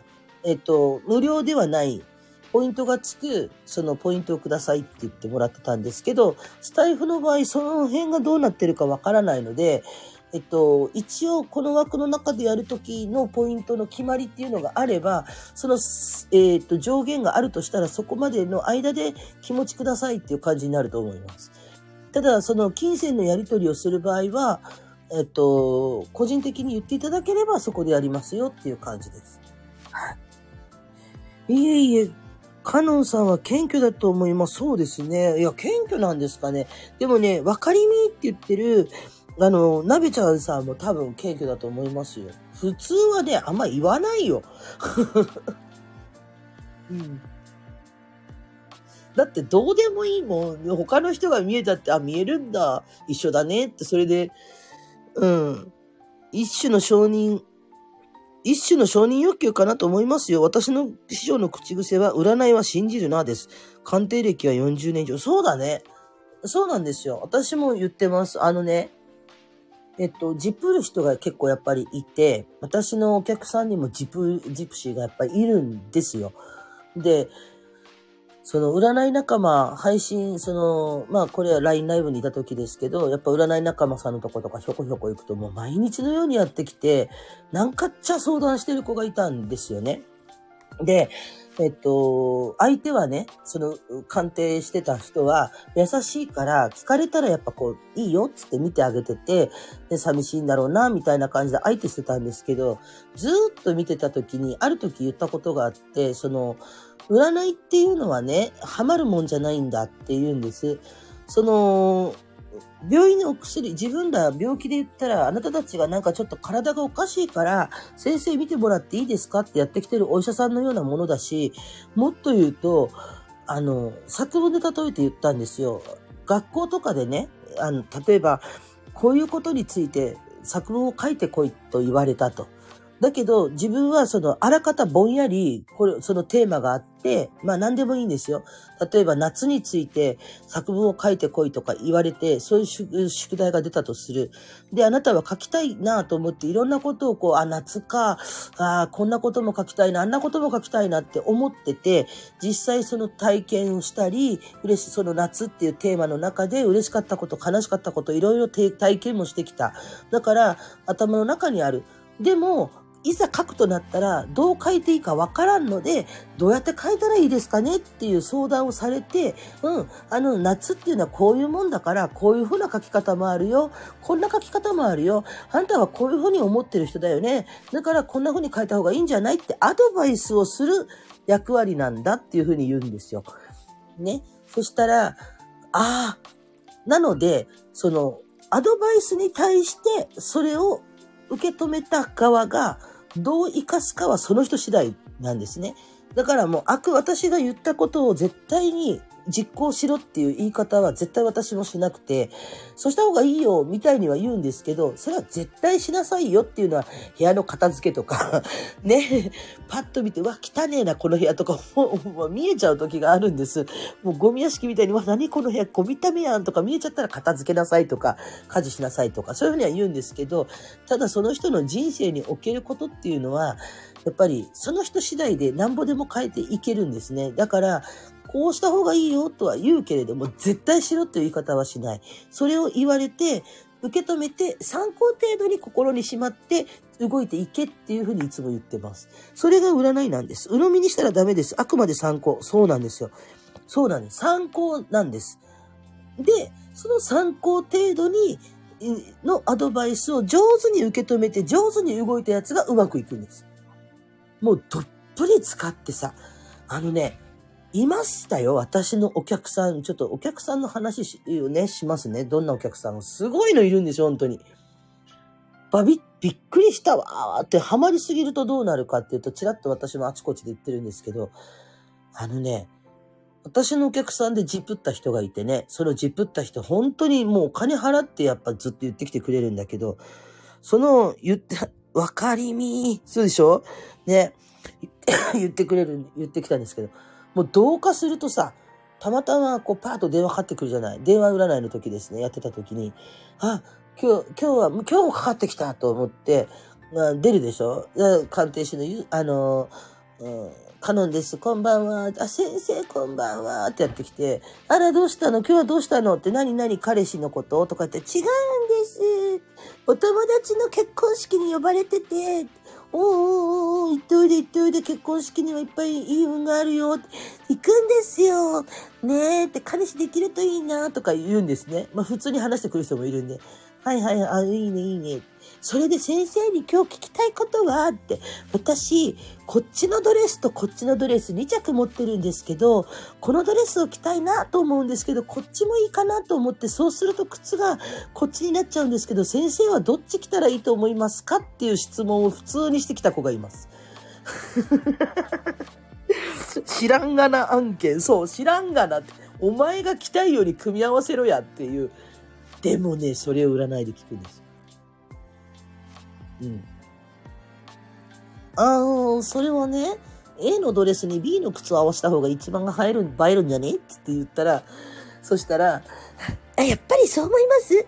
先生がそうやって言うんだったら、そっち着てった方が結構映えるかな？みたいな言い方をすると、私もなんかそれ似合いそうな気どっちでも、まあ、どう、好きなように着ていいと思うんだけど、髪型はこんな感じの方が可愛いんじゃないの？っていうふうに言うじゃないですか。そう思ったから言うんですね。別に見てません。見てないです。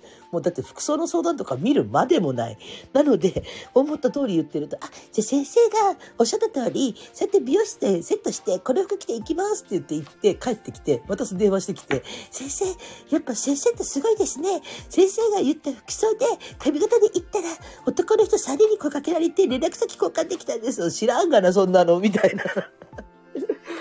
でも言えない。そう言えないんですよ。それが悲しい差なんです。自分でやろうぜ、そのくらい、みたいな。ほんとそんなこと。うん。とかね、あるんですよ。もうね、それとかさ、あの、亡くなったね。あ、これはどっかの枠で話したんですけど、かりました。私も1万円タイプの鑑定料の人と同じで1時間15分かなって思ってます。しばらくしたらお願いすると思いますので、その時、ああ、いいですよ、もう。お気楽に、もうね、いつでも言ってきてくださいね。またその鑑定してほしいときは、あの、レターとかで、あの、鑑定いいですかっていうことを言うと、あの、鑑定をね、どういう形でしますかっていうのを私がまた説明しますので、えっと、その時にね、えっと、メールのやり取りとかをしながらね、あの、一番、あの、ベストな方法でやりたいと思いますんでね、お気軽に言ってきてください。まあよかったらお話聞いててください。めっちゃわかりみってでしょもう嬉しいも分かってくれて、もう嬉しいマジで。ね、よかったらね、あの、いろいろちょっとね、今からね、お話しすることとかも聞いてってくれると嬉しいと思います。はい。そうなんですよ。もうね、あの、だから亡くなった人とかが分かるとね、生き量のことを相談してきたりとかね。あとに私、フォトリーディングっていうのをやれるんですね。で、フォトリーディングっていうのは、要するにその画像だったり、写真だったりを持ってきていただいて、そこから伝わってくるものを読み取って、その伝えていくっていうことができるので、その場にいない人とかでも、あの、例えば、えっと、おばあちゃんの写真を持ってきてね、このおばあちゃんのことを見てくださいって言われて、そのおばあちゃんのデータさえ分かれば、そこの場で読み取ることができちゃったりっていう、そういう特技を持ってます。なので、フォトリーディング自体できるっていう先生あんまりいないみたいなんですけど、それも勘違いしてね、こう、写真を出したかと思ったらね、心霊写真の鑑定とか受け付けてないから、そういうのは。了解です。ありがとう。いえいえいえ。めっちゃわかるでしょ？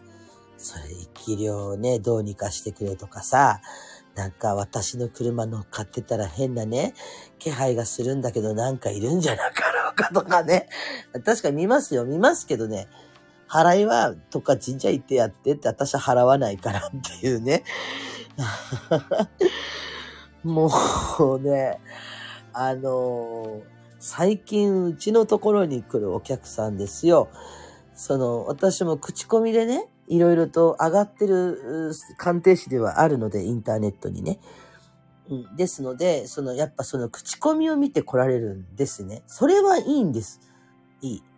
だけど、その、同化すると、それで、みたいな、はっていう人もいて、あの、よくその配信の中で昔話してたのが、まず相談者のマナーもどうなの？っていうことがあるんですよ。で、相談しに来る人がね、若い子だった時が一番困るんですよね。あの、若い子ってさ、二パターンいて、しっかりした子とそうじゃない子がいて 高校生、大学生、19、17、18、19、どうかすると年取って22、3、4ぐらいの子がね、こう、来るわけです。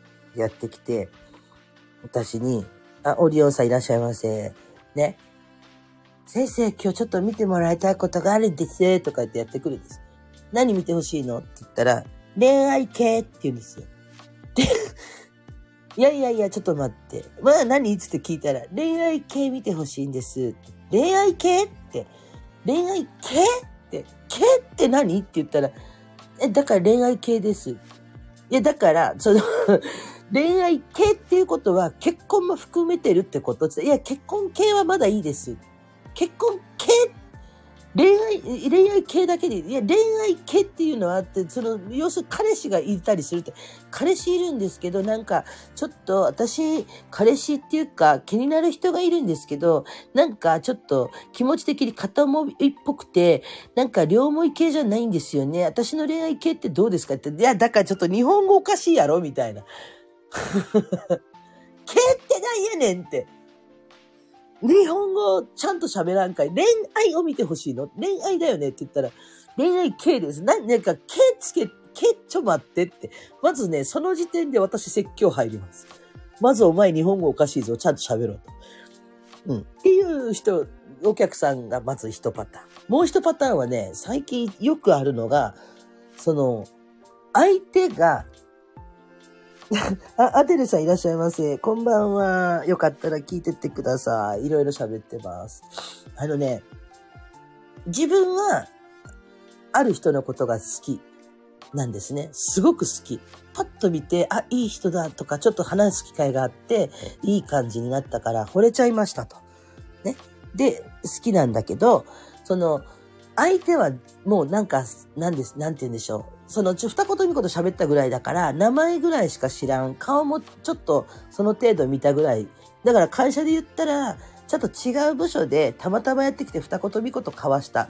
だからその相手をなんかいいなと思って、で、たまたま同じ、まあ部署は違えどちょっとすれ違ったりした時におはようございますとか挨拶するじゃないですか。もうその程度の仲なんですよ。で、彼の気持ちが知りたいっていうわけですよね。で、まあ、まあまあ、皆さんこんばんは。カノンに一つお聞きしたいのですが、内臓の状態のことも見れますか？聞かせていただきます。ありがとうございます。あ、質問ですね。ちょっとね、お話の途中なんですけど、質問が来たのでね、えー、っと、答えますね。えー、っとですね、微妙です。えー、っと、基本的に占いの鑑定をするときには、占ってはいけないものっていうのがあって、たとえそれが分かっていても、鑑定してはいけないよっていうものがいくつかあります。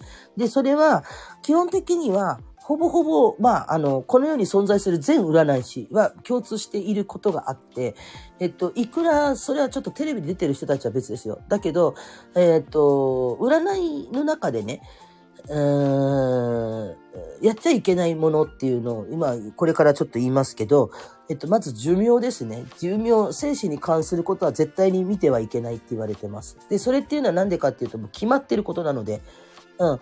何歳で死ぬんですかとか聞かれる人いるんですけど、えっと、死ぬか生きるかはもちろん答えられても、それが何歳なのか、自分の寿命いくつで終わるとか、あとね、それの逆で、私はいくつで子供産みますかとか、いくつで生まれてきますかっていうことは答えてはいけません。なんでかっていうと、その子供はできますかっていうことはいいんですけど、それは答えられない。なんでかっていうと決まってることなんです。これは絶対。自分が生まれてきて人生を歩むまでの間に、えっと、生死に関わることはこの区切りで絶対にそうなるっていうふうに決めて設定して生まれてきているので、それを変えることは絶対にできないんですね。なので、えっ、と、言ってはいけないっていうのがまず一つ目です。で、二つ目は医療に関することは見てはいけません。で、なんでかっていうと、お医者さんじゃないので、でたとえ医学知識があったとしても、えっ、と、病院とかにかかってったとしても、あのー、お医者さんではないからね、自分らブラックジャックじゃないから、その、えっ、と、状態のことを聞かれて、これがちょっと、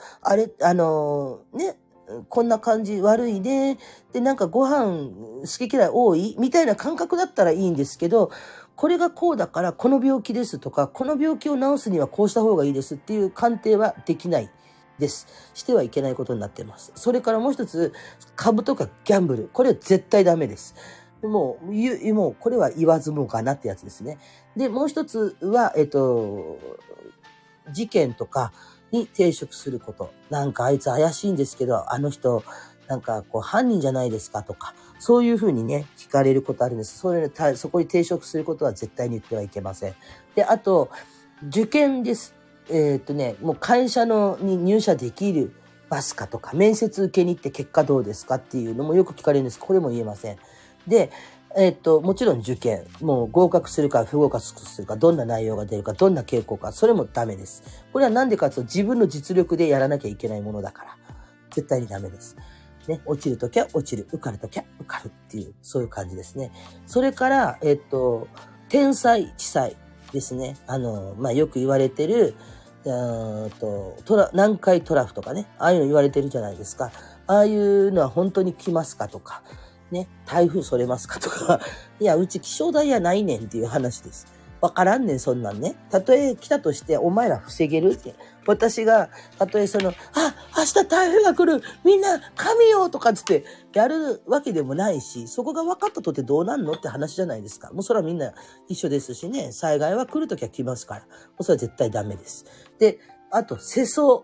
世相っていうのは世の中の、えー、ことですね。うん。あの、スマップ解散します。3をつ、あ、もういいですよ、呼び捨てで。あの、呼び捨てでも全然大丈夫ですよ。あの、例えば、ね、この間ジャニーズ解体したじゃないですか。あれ、解体しますかとか。岸田総理の自民党は解散しますかねとかね。そう、そういうのは、たとえ分かっていてもできません。はい。ね。で、あとまあちょこっと、あとね、えっと、鑑定上私、チラッと言うときはたまにあるんですけど、これはね、ルール違反してるのかなと思いつつ言うときあるんですけど、えっと、うちの、えっと、占いの館では受け止めて、受け取っていけないものは、えっと、あと、ここに、探し物探し人は鑑定できないっていうことを言ってます。で、たまに私、なんか、物なくなっちゃったとか言われた時に、その辺あるんじゃない？とか、あの、にゃんこのね、なんか行方がわからんっていう時に、なんか、どこさ、なんかこの子こうやってこうだけど、みたいなこと言う、たまにポロッと言う時あるんですけど、基本的には、えっと、探し物とか探し人は、えっと、鑑定してはならないってことになってます。はい。っていいか。だからそこに当てはまることだと、ちょっと答えられないよ。たとえ分かって、分かってはいいるんですけど、言言えません。そこに関することはごめんねっていう形になります。で、なんでって言われても、ルールだからっていうふうに答えてもらうしかないんです。すいませんね。なので、可難臓、内臓の状態のことを見れますかって、見れるっちゃ見れますけど、その正確かどうか、お医者様にも基本的には行きなさいっていう感じにはなります。でも健康状態がいいとか悪いとか、そういったところから伝えてみるっていう見方であって、それで良ければ大丈夫です。っていう答えになります。はい。ね。そう。よろしいでしょうか？よろしいですか？あ、オニオン茶はこんばんは。とねうん。そう。もうさ、さっきのだから、そのね、恋愛の話なんですけど、あの、すごいよ、本当に。片思いってこんななるのって思うもん。だって、相手のこと知ら、相手はさ、自分のこと全然知らないんだよ。同じ会社の部署が違って、会社で顔すれ違ってご挨拶する程度だよ。たまたまその部署に遊びに来て、二言三言話して、女の子の方が好きになっちゃった。で、気持ちを教えてくださいならいいんですよ。ね、まだそこまでは許せます。ただね、すごいのがこっからなんですよ。彼から私に告ってくることってありますかって言うんですよ。どう思います？皆さん。ど、どう思います？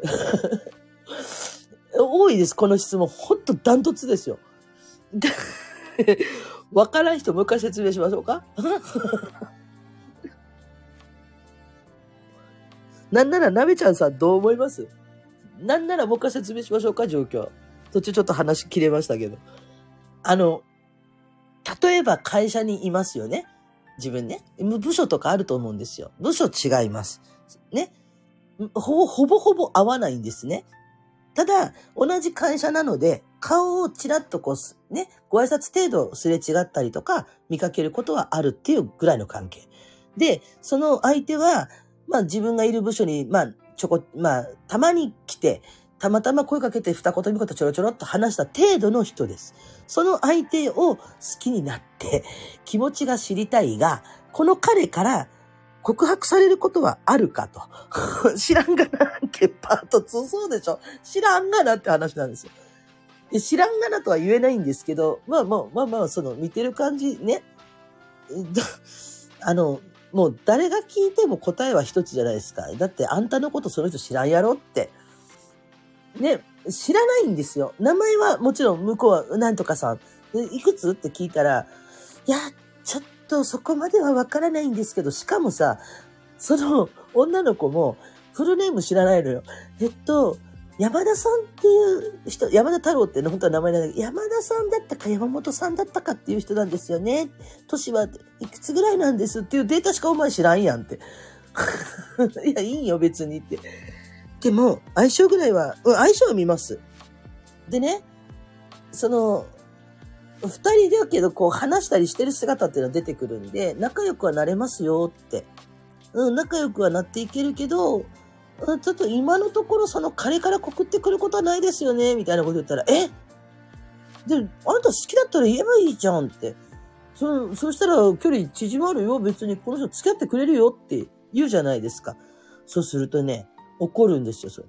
嫌です。なんで私が言わないといけないんですか？え、お前？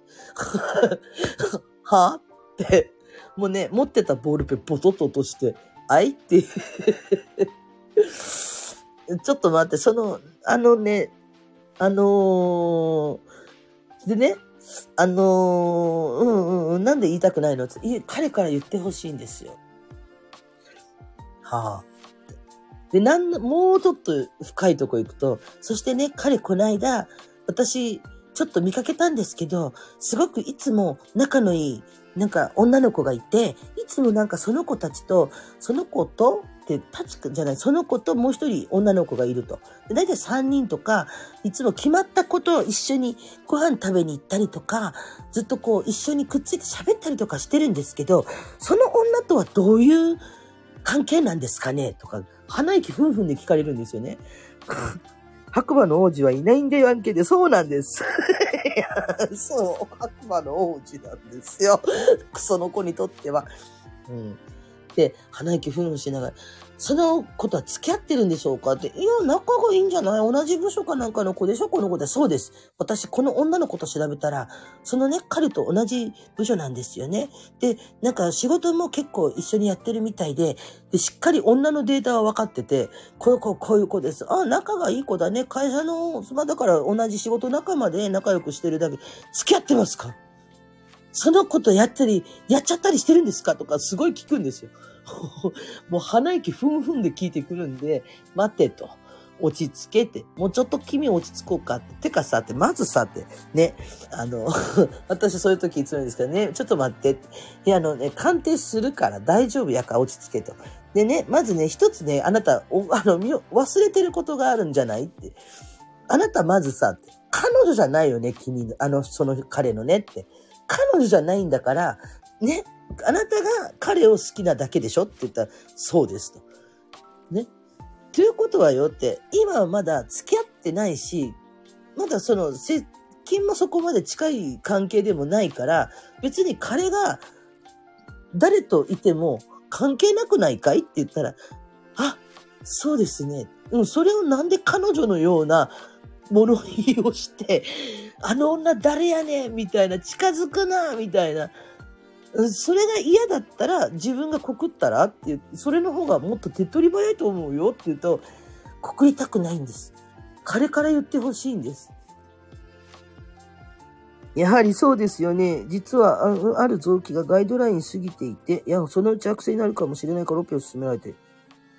ああ、そういうことね。それはね、うん、でしょうね。うん。だけど、あの、ある意味医療に関わってくるよ。うん。どこまでなら大丈夫っていうか、自分のところで持たせられるとしたら、もう本当は即刻入院した方が多分いいんだと思うんですけど、ただ、あの、自分の中で改善できるところは改善していけば、ある程度持たせられるんじゃないのっていうところかと思います。もう本当その程度しか言えない。で、細かく言われると、ちょっと病院の先生じゃないんで、もう病院の先生に従ってもらうしかないですねっていう答えしか出せないです。うん。お医者さんじゃないんで、結局ね、それなんでダメかっていうと、病院の先生が言ったことと、えーっと、うんまあ、お医者さんが言ったことと同じだった場合、結果がね。だけど、その、占い師って、診察はできないんですよ。医療資格がないから。だから、医療的なことっていうのは資格がないと、まずそういう診断をしてはいけないっていう法律上あるし、っていうのが一つなんですね。それと、結局、その、占いの先生がこうやって言ったのに、先生、病院の先生はそういう診断出すんだってなった時、やっぱね、そこはもう責任取れないですもん。うん、だからね、あの、やっちゃいけない。体のこと当たってはいけないんです。はい。ね。白馬の王子はいない。ドラマとかでね、その、よく、いいなと思ってた、自分よりもちょっと高嶺の花の存在の男の子が、こう、告ってきて、うまくいくパターンってあるじゃないですか。それを夢見て言ってるんですね。そんなことはもうね、ドラマの見過ぎやって、お前からいかんかい、きっかけ作らんかいってよく言うんですけど、そんな感じなんですよ。はい。うん、ごめんなさいね、オリオンさん。うん、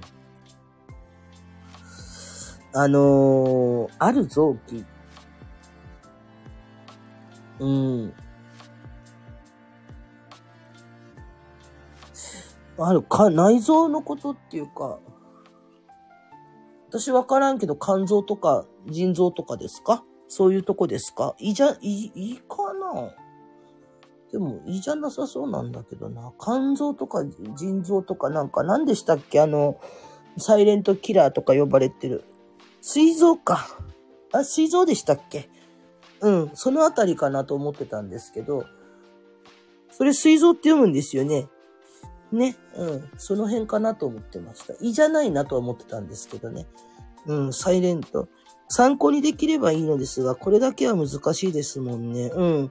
あの、もう多分普通、本当になんか起きて、IPMN って何ですか？わからん。IPMN とか言われても全然わからんです。うん。医療関係者に聞かんとわからんです。医療のことは本当に私はあの、全く知識がないので、IPMN っていうのはもう全くそういうことを言われても本当にわからないんですけど、ただ、あの、伝わってくるのは、もうそんなに、まあ、あの、サイレントキラー、ああ、水管拡張。まあ、まあ、ちょっとよくわからないんですけど、まあ、あの、水臓ですよね、それね。っていうんですよね、確かね。水臓だよね。んそうですね。うん。まあ、まあ、あのそこまで良くないんじゃない？本当はだから、その元気にお仕事ができたり生活できたりっていうのも、寝たり起きたりとかしなきゃいけない感じかと思うんですけど、ただ、オリオンさん見てる限りでは、結構、自分ではちゃんとやってたんだろうっていう感覚で結構無茶をしてきてないですか？生活とか食べ物とか偏った食事したりとか結構無謀なことをやってこられたんじゃないの？うん。で、えー、それなのかなとか思ってたんですけどね。お酒とかかなお酒とかでも膵臓悪くなったりとかするし。うん。なんか、あのー、今の状態っていうのが結構その、うーん、ちょっとこうね、動けば疲れるとか、なんか、そんなにこうね、元気いっぱいやれるとか、そんな状態じゃなんかなさ、なんか本当はないんじゃないかなっていう感じはすごくするんですけど、うん。ね、あのー、まあ無理をせずに、ね、お医者さんじゃないので本当にね、あの結論っていうのを出してあげられないのは非常に申し訳ないんですけど、知識ないんですよ。もう医療の知識は、ね、入れてないからね。そう。あの、自分の中で本当にその大丈夫だよ、このくらいと思ってやってきたことの無理がそこに来ちゃった感じ。お酒は普段あんまりタバコもなし、無理したんじゃない？だけど、生活的にいろいろとストレスだったりとか、お酒もタバコもやらなかった。お酒タバコがやる感じじゃなくて、なんだろう、あの、生まれつきとかじゃないもんね。でもそもそもなんか、その、なんていうんかな。無理はしてた感じかなっていうのは、なんとなくあるんですけどね。うん、自分の中にはね。遺伝もあるか、そっか。あんま強い方じゃないでしょ、そんで体もね。ね。うん。まあ、それはね、仕方がないと思います。あのー、まあ、治ると信じて、治し、治って、で、あの、薬膳ってね、あるんで、本当にあの、そういったものとかをね、一生懸命やって改善できる部分は改善されてみてください。ね。えっと、病院の言うことだけが100%ではないっていうのは思ってますけど、結局医療の知識がないだけに何とも言えない部分があって、ただ、あの、弱くないですけどねって、そうね、あの、弱、今は弱くないけど、うん、だけど、あのね、弱くないですけど、とは言ってるんだけど、見てる感じ、自分で思ってるよりはやばいよ。うん。それはなんとなく体に出てはいるはず、少しはね。うん。だから、その、体って本当に正直だからね、自分がこうじゃないよって思っていても、本当に信号って出してるから、今はその信号に向き合う方がいいと思う。で、えっと、ね、うん。まあ、食を変えるだけでもだいぶ違うしね。人生き生きとし生けるもの、そのうち動物でもそうなんですけど、なんか食べ物を変えるとか、生活習慣を変える、さ、お酒、タバコやらなかったら、それはそれでいいので、だから今まで飲んでたジュースの量を減らすとかね、そういうものがあったらそれとか、脂っこいものが好きだったら少し薄手に変えるとか、がっつりがっつり食べてたら半分にするとか、米を雑穀米に変えるとか、そういう感じをされるといいかもしれないです。あとね、本当に簡単にね、健康っていうかもう、あの、健康な体っていうのは血液だったり、その腸だったりっていうところが全てものを言うんですよね。で、あのそういう循環が悪いと、やっぱいろんなところが悪くなっていく。で、えっと、まあ、亡くなられたね、安倍元総理っていたじゃないですか。安倍晋三総理ね。あの人は、その、そもそも胃が悪かったけれども、その、一回ね、胃が悪くて、その総理を辞めて、また復活されたでしょ。で、その、胃が悪くなってから、次の総理、また2回目総理、総理大臣をするまでの間って結構あったんですけど、すごくいい状態で、まあ、もちろんそのね、お薬とか飲んでたかもしれないけども、あの方が言ってたのが、やっぱ呼吸法を変えたら、だいぶ良くなったっていうふうに言ってて、で、その、呼吸法を変えるだけで人ってね、全然変わるんですよ。で、その呼吸法をしてあげるだけで体の循環っていうのが良くなるから、もしその、オリオンさんがね、あとはタバコで気管支炎に、あ、もうそれはね、私も一緒です。タバコはね、気管支炎っていうのはね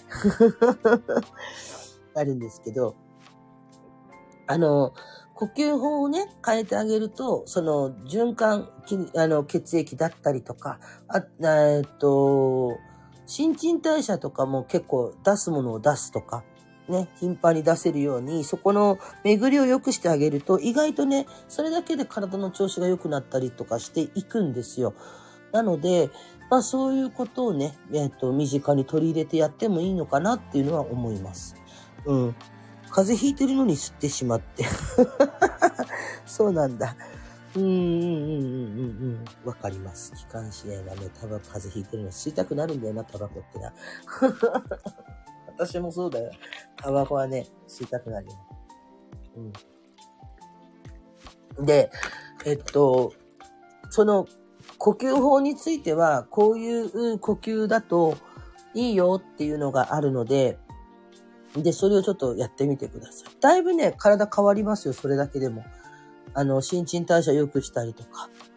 うん。あの、汗をいっぱいかいたら、その分お水を飲んだり、で、循環を良くするようなものを取ったり、利尿作用をどんどん、体の中の悪いデトックス、毒素を出してあげるっていう方向に持っていくと、うん、少しは改善が見られるんじゃないかなと思います。まあ、あの、オペをしなきゃいけないってことは結構ね、それなりの症状ではあると思うんですけど、ただその、怖いのは、そのオペをするのはいいんですけど、オペをした後の、あとね、そこら辺がどうなっていくかっていう。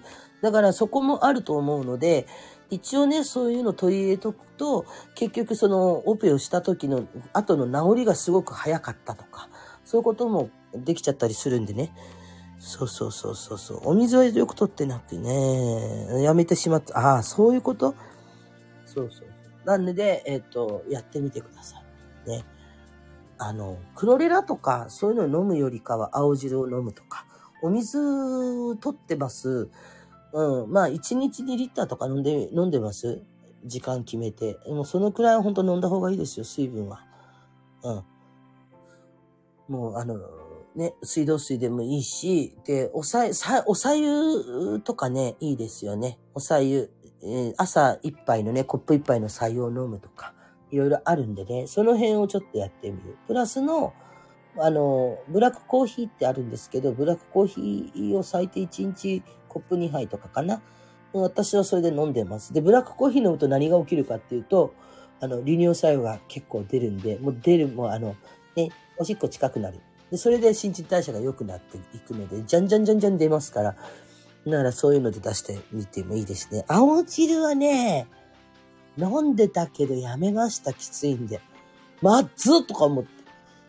あの、牛乳で混ぜて飲んでたんですけど、そのために牛乳を買わなきゃいけないと思って、お水で飲んだ時がクソまずくてやめました。うん。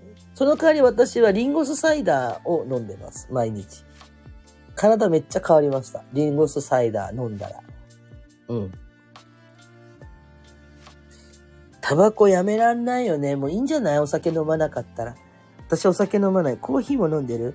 うん。あのね、リンゴ酢サイダーを飲んでるんですよ。私ね、もうリンゴサイダー飲んでね、えっとね、もう、かれこれ半年ぐらいになるかな。いいですよ。あーやさんいらっしゃいませ。うん。乳酸菌入りの青汁飲んでますが美味しい。そうなんだ。へえ。うん。そうですね。あの、タバコは一切しない。うんうんうんうんうんうん。あやさんもいらっしゃいませ。うん。えっとね、リンゴサイダーってなんやねんって思ってる人いると思うんですけど、あのー、そもそもね、左右、さっき言った左右を朝起き鼻に飲むといいっていう、よく言うじゃないですか。それを左右にレモン汁を混ぜて、レモン左右を飲んでたんですね。で、YouTube で見てたらば、その、レモン汁と、え、にお酢、リンゴ酢を混ぜて飲むといいよっていうことで、それはただ1日2回しか飲めないんだけどっていうことで、最初それをやってたんですよ。そしたら、ある栄養士の人の配信を見てて、その、炭酸でリンゴ酢を割りなさいと。うん。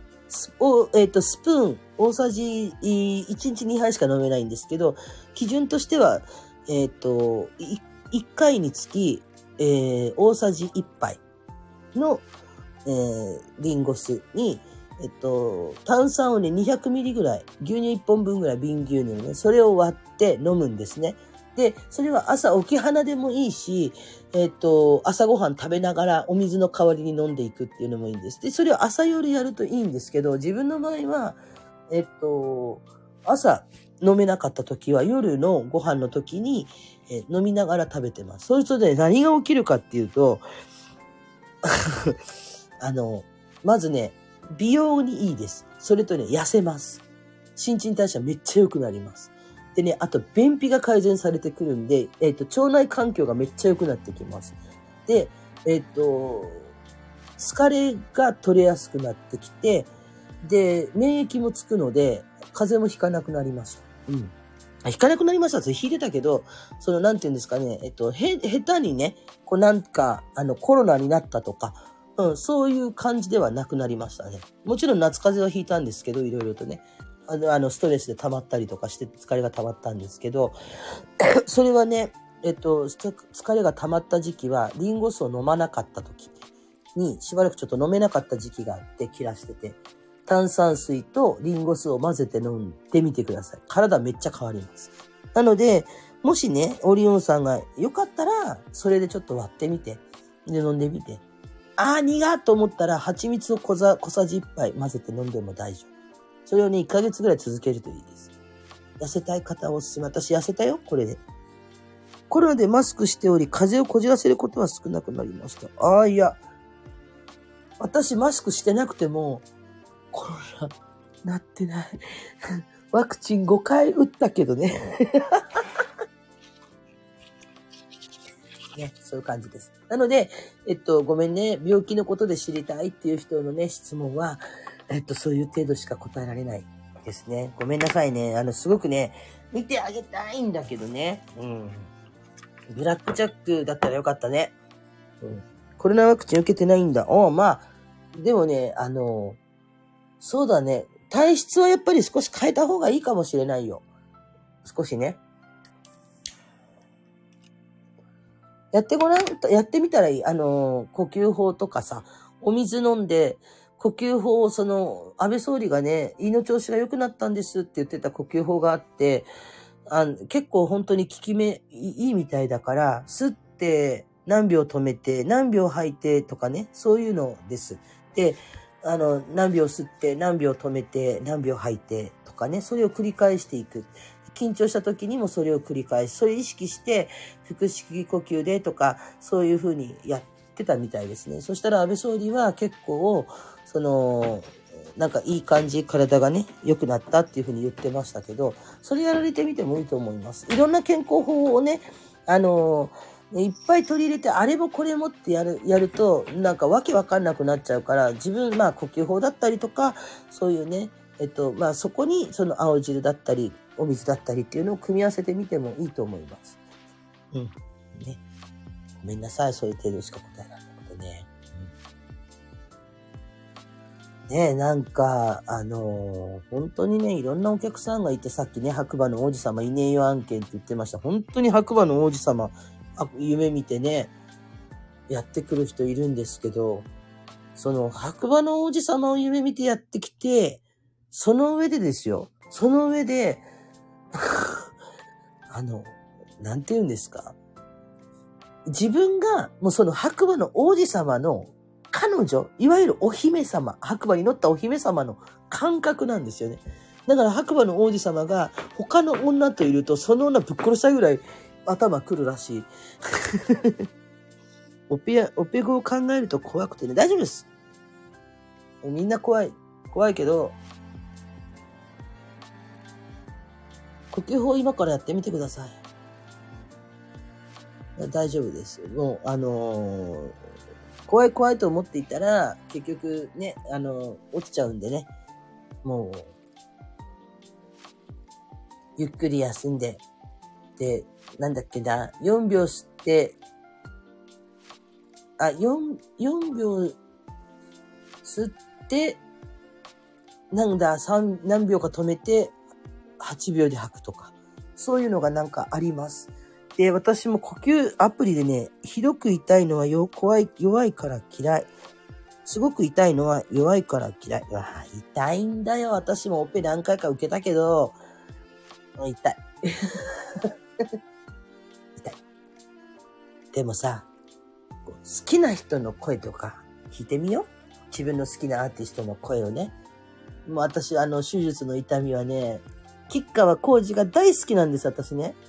もうね、心のダーリンって言っても、浩司、浩司、浩司、浩司、浩司、大好きなんですけど、あの、吉川浩司とかのね、音を聞いて、なんとかごまかしましたので、そんな感じでやってみてください。ね。もうオペはね、痛いんだよ。だって体切るから。それはもうしょうがないです。はい。ねそうだね。痛いと思いますよ。中はね。私も痛かったです。切った時はね。あのー、手術した時は痛かった。うん。まあ、どこを切ったか言いませんけど。もうでもお腹を切りました。お腹は何回切ったかなっていうくらい切ってますんでね。それの時はやっぱ痛かったですね。一週間ぐらい。ずっと工事を聞いてました。もう工事、私なんか普通にキッカは今歌えてたら歌えるよぐらい聞きました。朝から晩までコージとジュリアナ聞いてました。ずーっとひたすらひたすらね。余計なこと何も考えず。経験者なんですね。あ、そうですね。もう手術痛かったですね。動けな、動けなかったですよ。動けなかったけど、もうコージのおかげでね、もう吉川浩司のね、あの、歌の、歌声のおかげでね、やす、安らげました。浩司ありがとう。うん。熱も飛んでいくそう。今痛み止め飲んだよ。きそうみたいな。痛み止めプラス工事のね、歌声でっていう感じでやってます。はい。大丈夫です。大丈夫です。ね、で、あの、怖がってらっしゃる方もね、いらっしゃるんでね、ここでね、あの、ちょっとね、えー、っと、場のね、流れとか空気とか感覚をね、変えたいのでね、あの、ちょっとね、私の方でね、今、音でね、カタカタなんか言ってるでしょ？あんまり消化器官だから食事も大変になるし、そうなんですよね。大丈夫ですよ。今からね、ちょっとね、あの、音でね、ヒーリングをしようかなと思います。昨日ほら、あのね、有森さんとこで会われた方は、有森さんは昨日素敵な歌声でね、歌ってらっしゃいましたけど、私はですね、それの、えっ、ー、と、そういう歌はね、いつか聞かせます。ですけど、えっ、ー、と、今からね、ちょっと、音差っていうか、これクリスタルチューナーっていうのがあって、そのクリスタルチューナーでね、ちょっと気を飛ばしたり、浄化したりするんですけど、今のこの流れをね、ちょっと変えようと思ってます。うん、そうだね。秀樹からコメントもらえないけど、曲をいっぱい聴いて頑張ってね。はい。では、えっ、ー、と、ちょうどね、ここにいらっしゃる皆さんね、ちょうどよかったですね。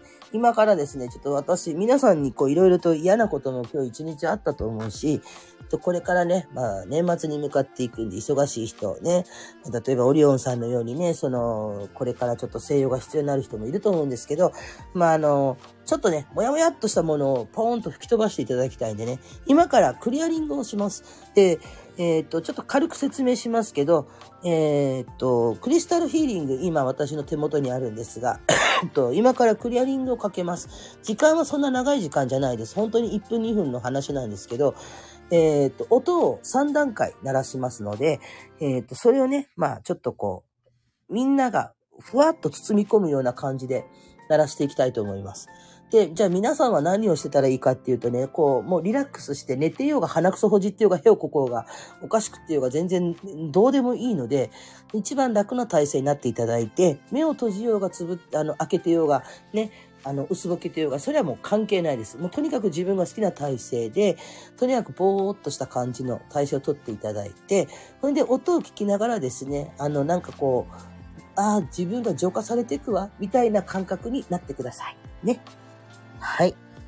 いや、大丈夫ですよ。じゃあ今から行きますね。いいですかね？いいじゃん。もちろんそうしますよ。ってね、たくさんアドバイス、とんでもないです。アドバイスできなくて。というわけで、まあ、オリオンさんもいらっしゃいますんでね、まあ、不安ちょっと吹き飛ばしてもらおうと思って、今から鳴らします。いいですかね？じゃあ行きますよ。いいですかね？じゃあ、クリアリング帰りまーす。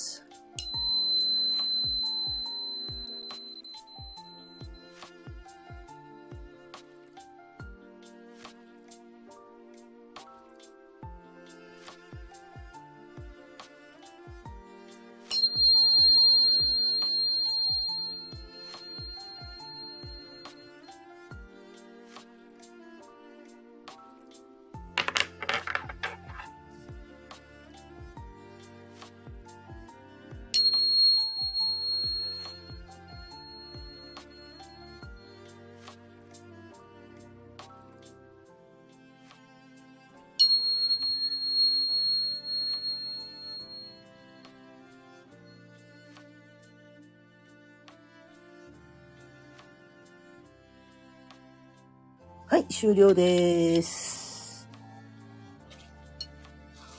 はい、ね、安らげましたか？ちょっと途中でね、手が 滑っちゃいましたけど、ガタガタっと聞こえてきたんで、おいやーと思った人もいると思うんですけど、こういうおっちょこちょいな占い師なんでね、全然聞かないわけではないので、はい。今、だいぶね、楽になった方いらっしゃると思いますよ。これでね、楽になっていただければ嬉しいですね。はい。あ、ありがとう。いや、いいですよ。こちらこそ。ね、聞いていただいてね。こういうの、まあ、こういう、こういうのを使ってね、その気を飛ばしたりとか、まあ、円、円切ったり、円結んだりしますけど、えっと、まあね、あの、結構喋っとるな、1時間以上。カノンさんありがとう。いえ、とんでもないです。ね。まあ夜中ですしね、ちょっとね、力やっぱペーンって鳴らしたら、うちのにゃんこが走ってたのがおとなしくなりました。私も明日、あの、あもう、もうね、4時になってるんですけど、明日ね、そろそろ7時とかね、起きて、館の方に行くんですけど、あの、はい。え、まあ、その、もうそろそろ最後にしようかなと思ってるんですけど、さっきですね、あの、この音差とかを使って、その遠隔でね、いろいろ気を飛ばしたりするっていう話、また、えっと、やっていこうかなとは思うんですけど、えっと、縁切り縁結びっていうね、うん、ことも、まあ、ちょっとやっちゃったりするんですよ。で、その縁切り縁結びっていうと、大体こうみんな恋愛系とか人間関係とかを想像すると思うんですけど、あのまあ、確かにそれもやります。やるんですが、基本的に縁切りっていうのはね、一番適した縁切りは、その、役落としの縁切りだと思ってください。それの方がいいです。だから病気との縁を切ったりとか、例えば自分が住んでる、その、受けてる役があったら、それと断ち切るっていうね。で、それと一緒に自分が持ってる悪いもの、病気だったりとか、その苦手なものだったりとか、そういうものから売買して、で、えっ、ー、と、それと一緒に、あの、なんていうんですか、そういう健康なものをこう、結ぶっていう作業が実は縁切りなんですね。で、縁結びってよく言ってますけど、その縁切りをした状態で縁結びも同時にやるっていうのが、まあ本当なんですよ。で、えっと、要はマイナスの要素があれば、それのいらないものを本当にいらないものをバチッと、まあ断捨離みたいにやって、自分の必要なものを結んであげるっていうことをね、やってます。で、中にはやっぱりそこと一緒に、その病気とかずっとしがちな人は、そういうものと結んで、えーっと、ね、あげると、結局、あ、立ち切って結んであげると、結局体質が少し良くなったりとか、えーっとね、怖いのは、これあんまり本当はや、やってくださいって言っても、なかなか私やらないんですけど、なんでこれやらない、あんまりやらないかっていうとね、えーっと、好転反応っていうのがあって、それが出てしまうと、あの、結構やばいことになったりするんですね。で、えっと、かつ、過去に、え二人ほどちょっとおかしくなっちゃった人がいるので、結構気をつけてやってます。だから、安易にこうやらないんですね。で、これもしお願いされた場合は、ちょっと高額になります。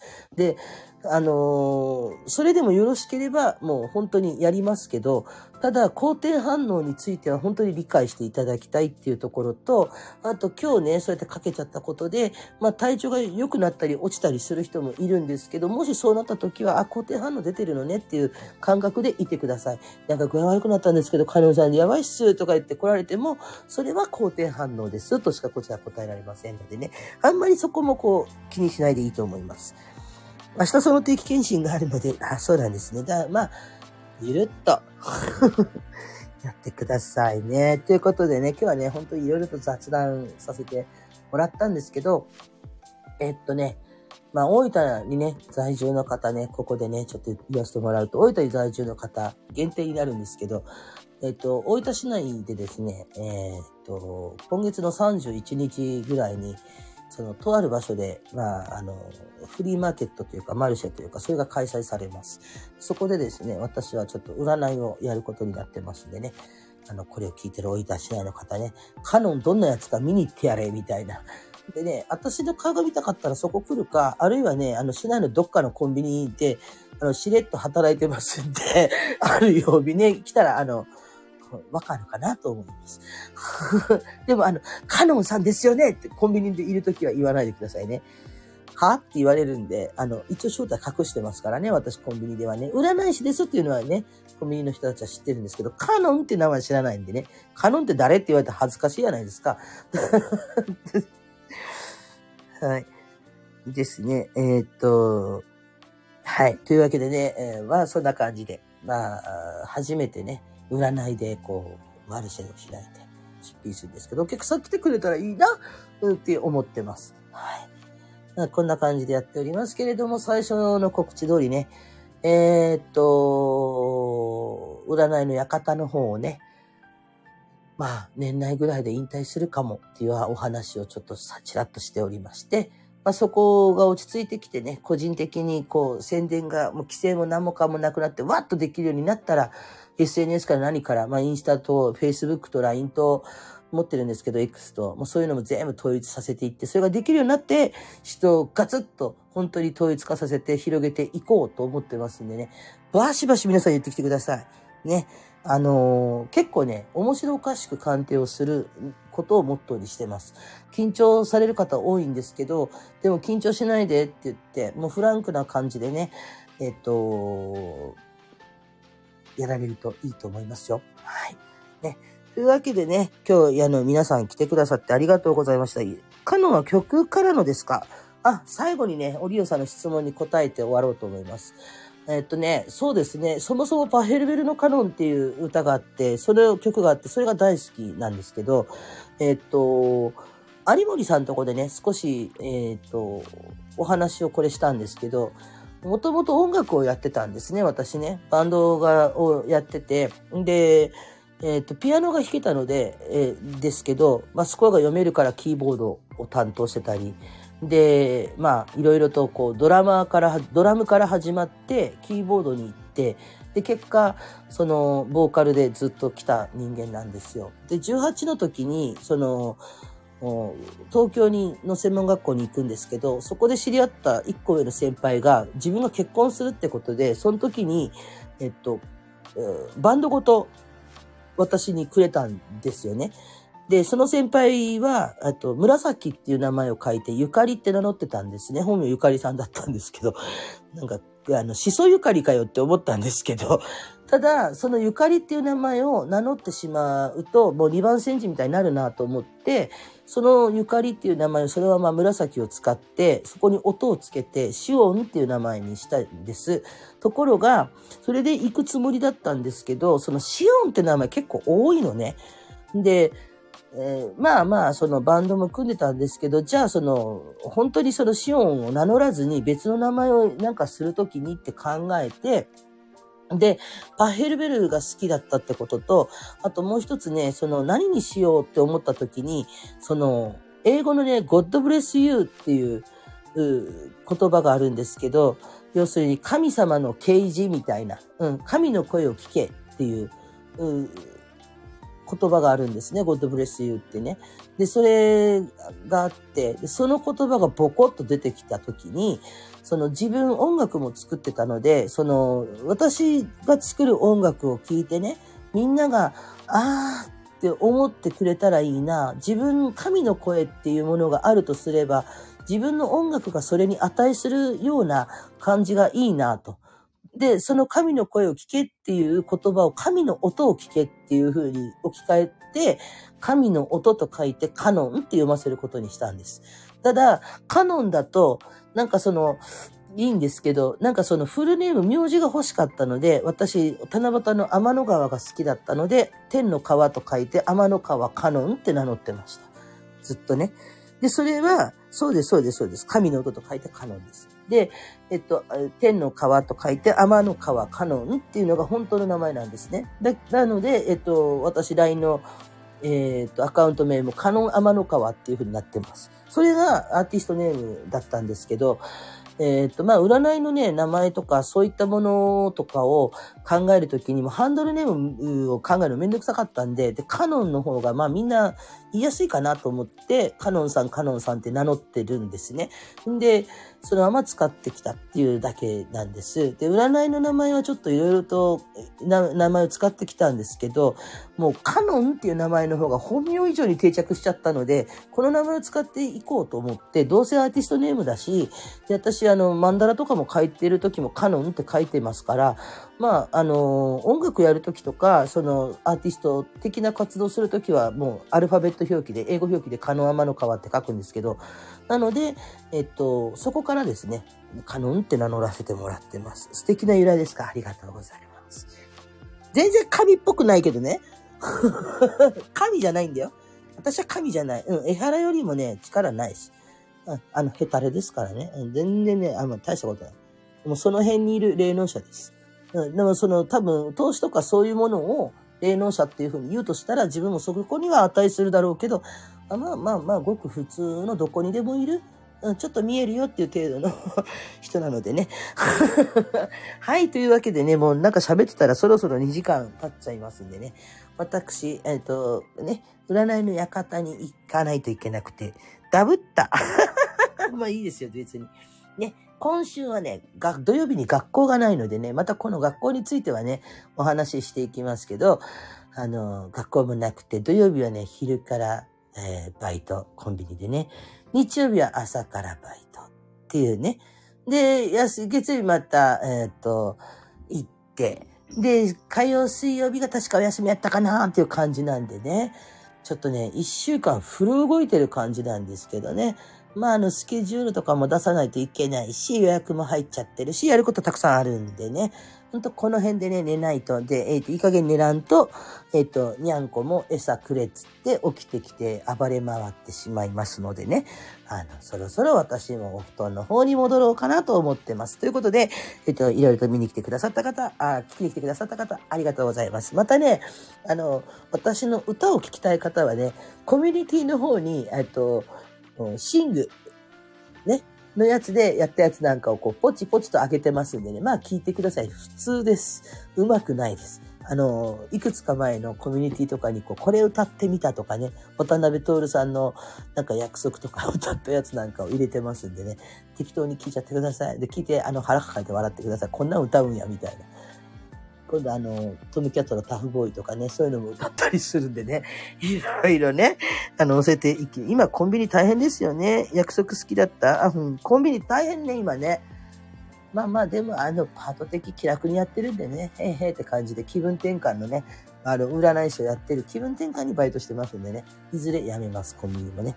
はい、ということで、えー、っと、まあ、占いをね、この枠でやるときは、また、あの、コミュニティで告知もしますし、楽しくやっていきたいと思ってますのでね、そろそろ猫が餌くれっつって起きてきましたので、そろそろ私は寝ようと思います。お疲れ様でした。ありこ、あ、そうですね。多くてね。ありがとうございました。いえ、お疲れ様でした。聞きに来てくださってありがとうございました。いえ、こちらこそ。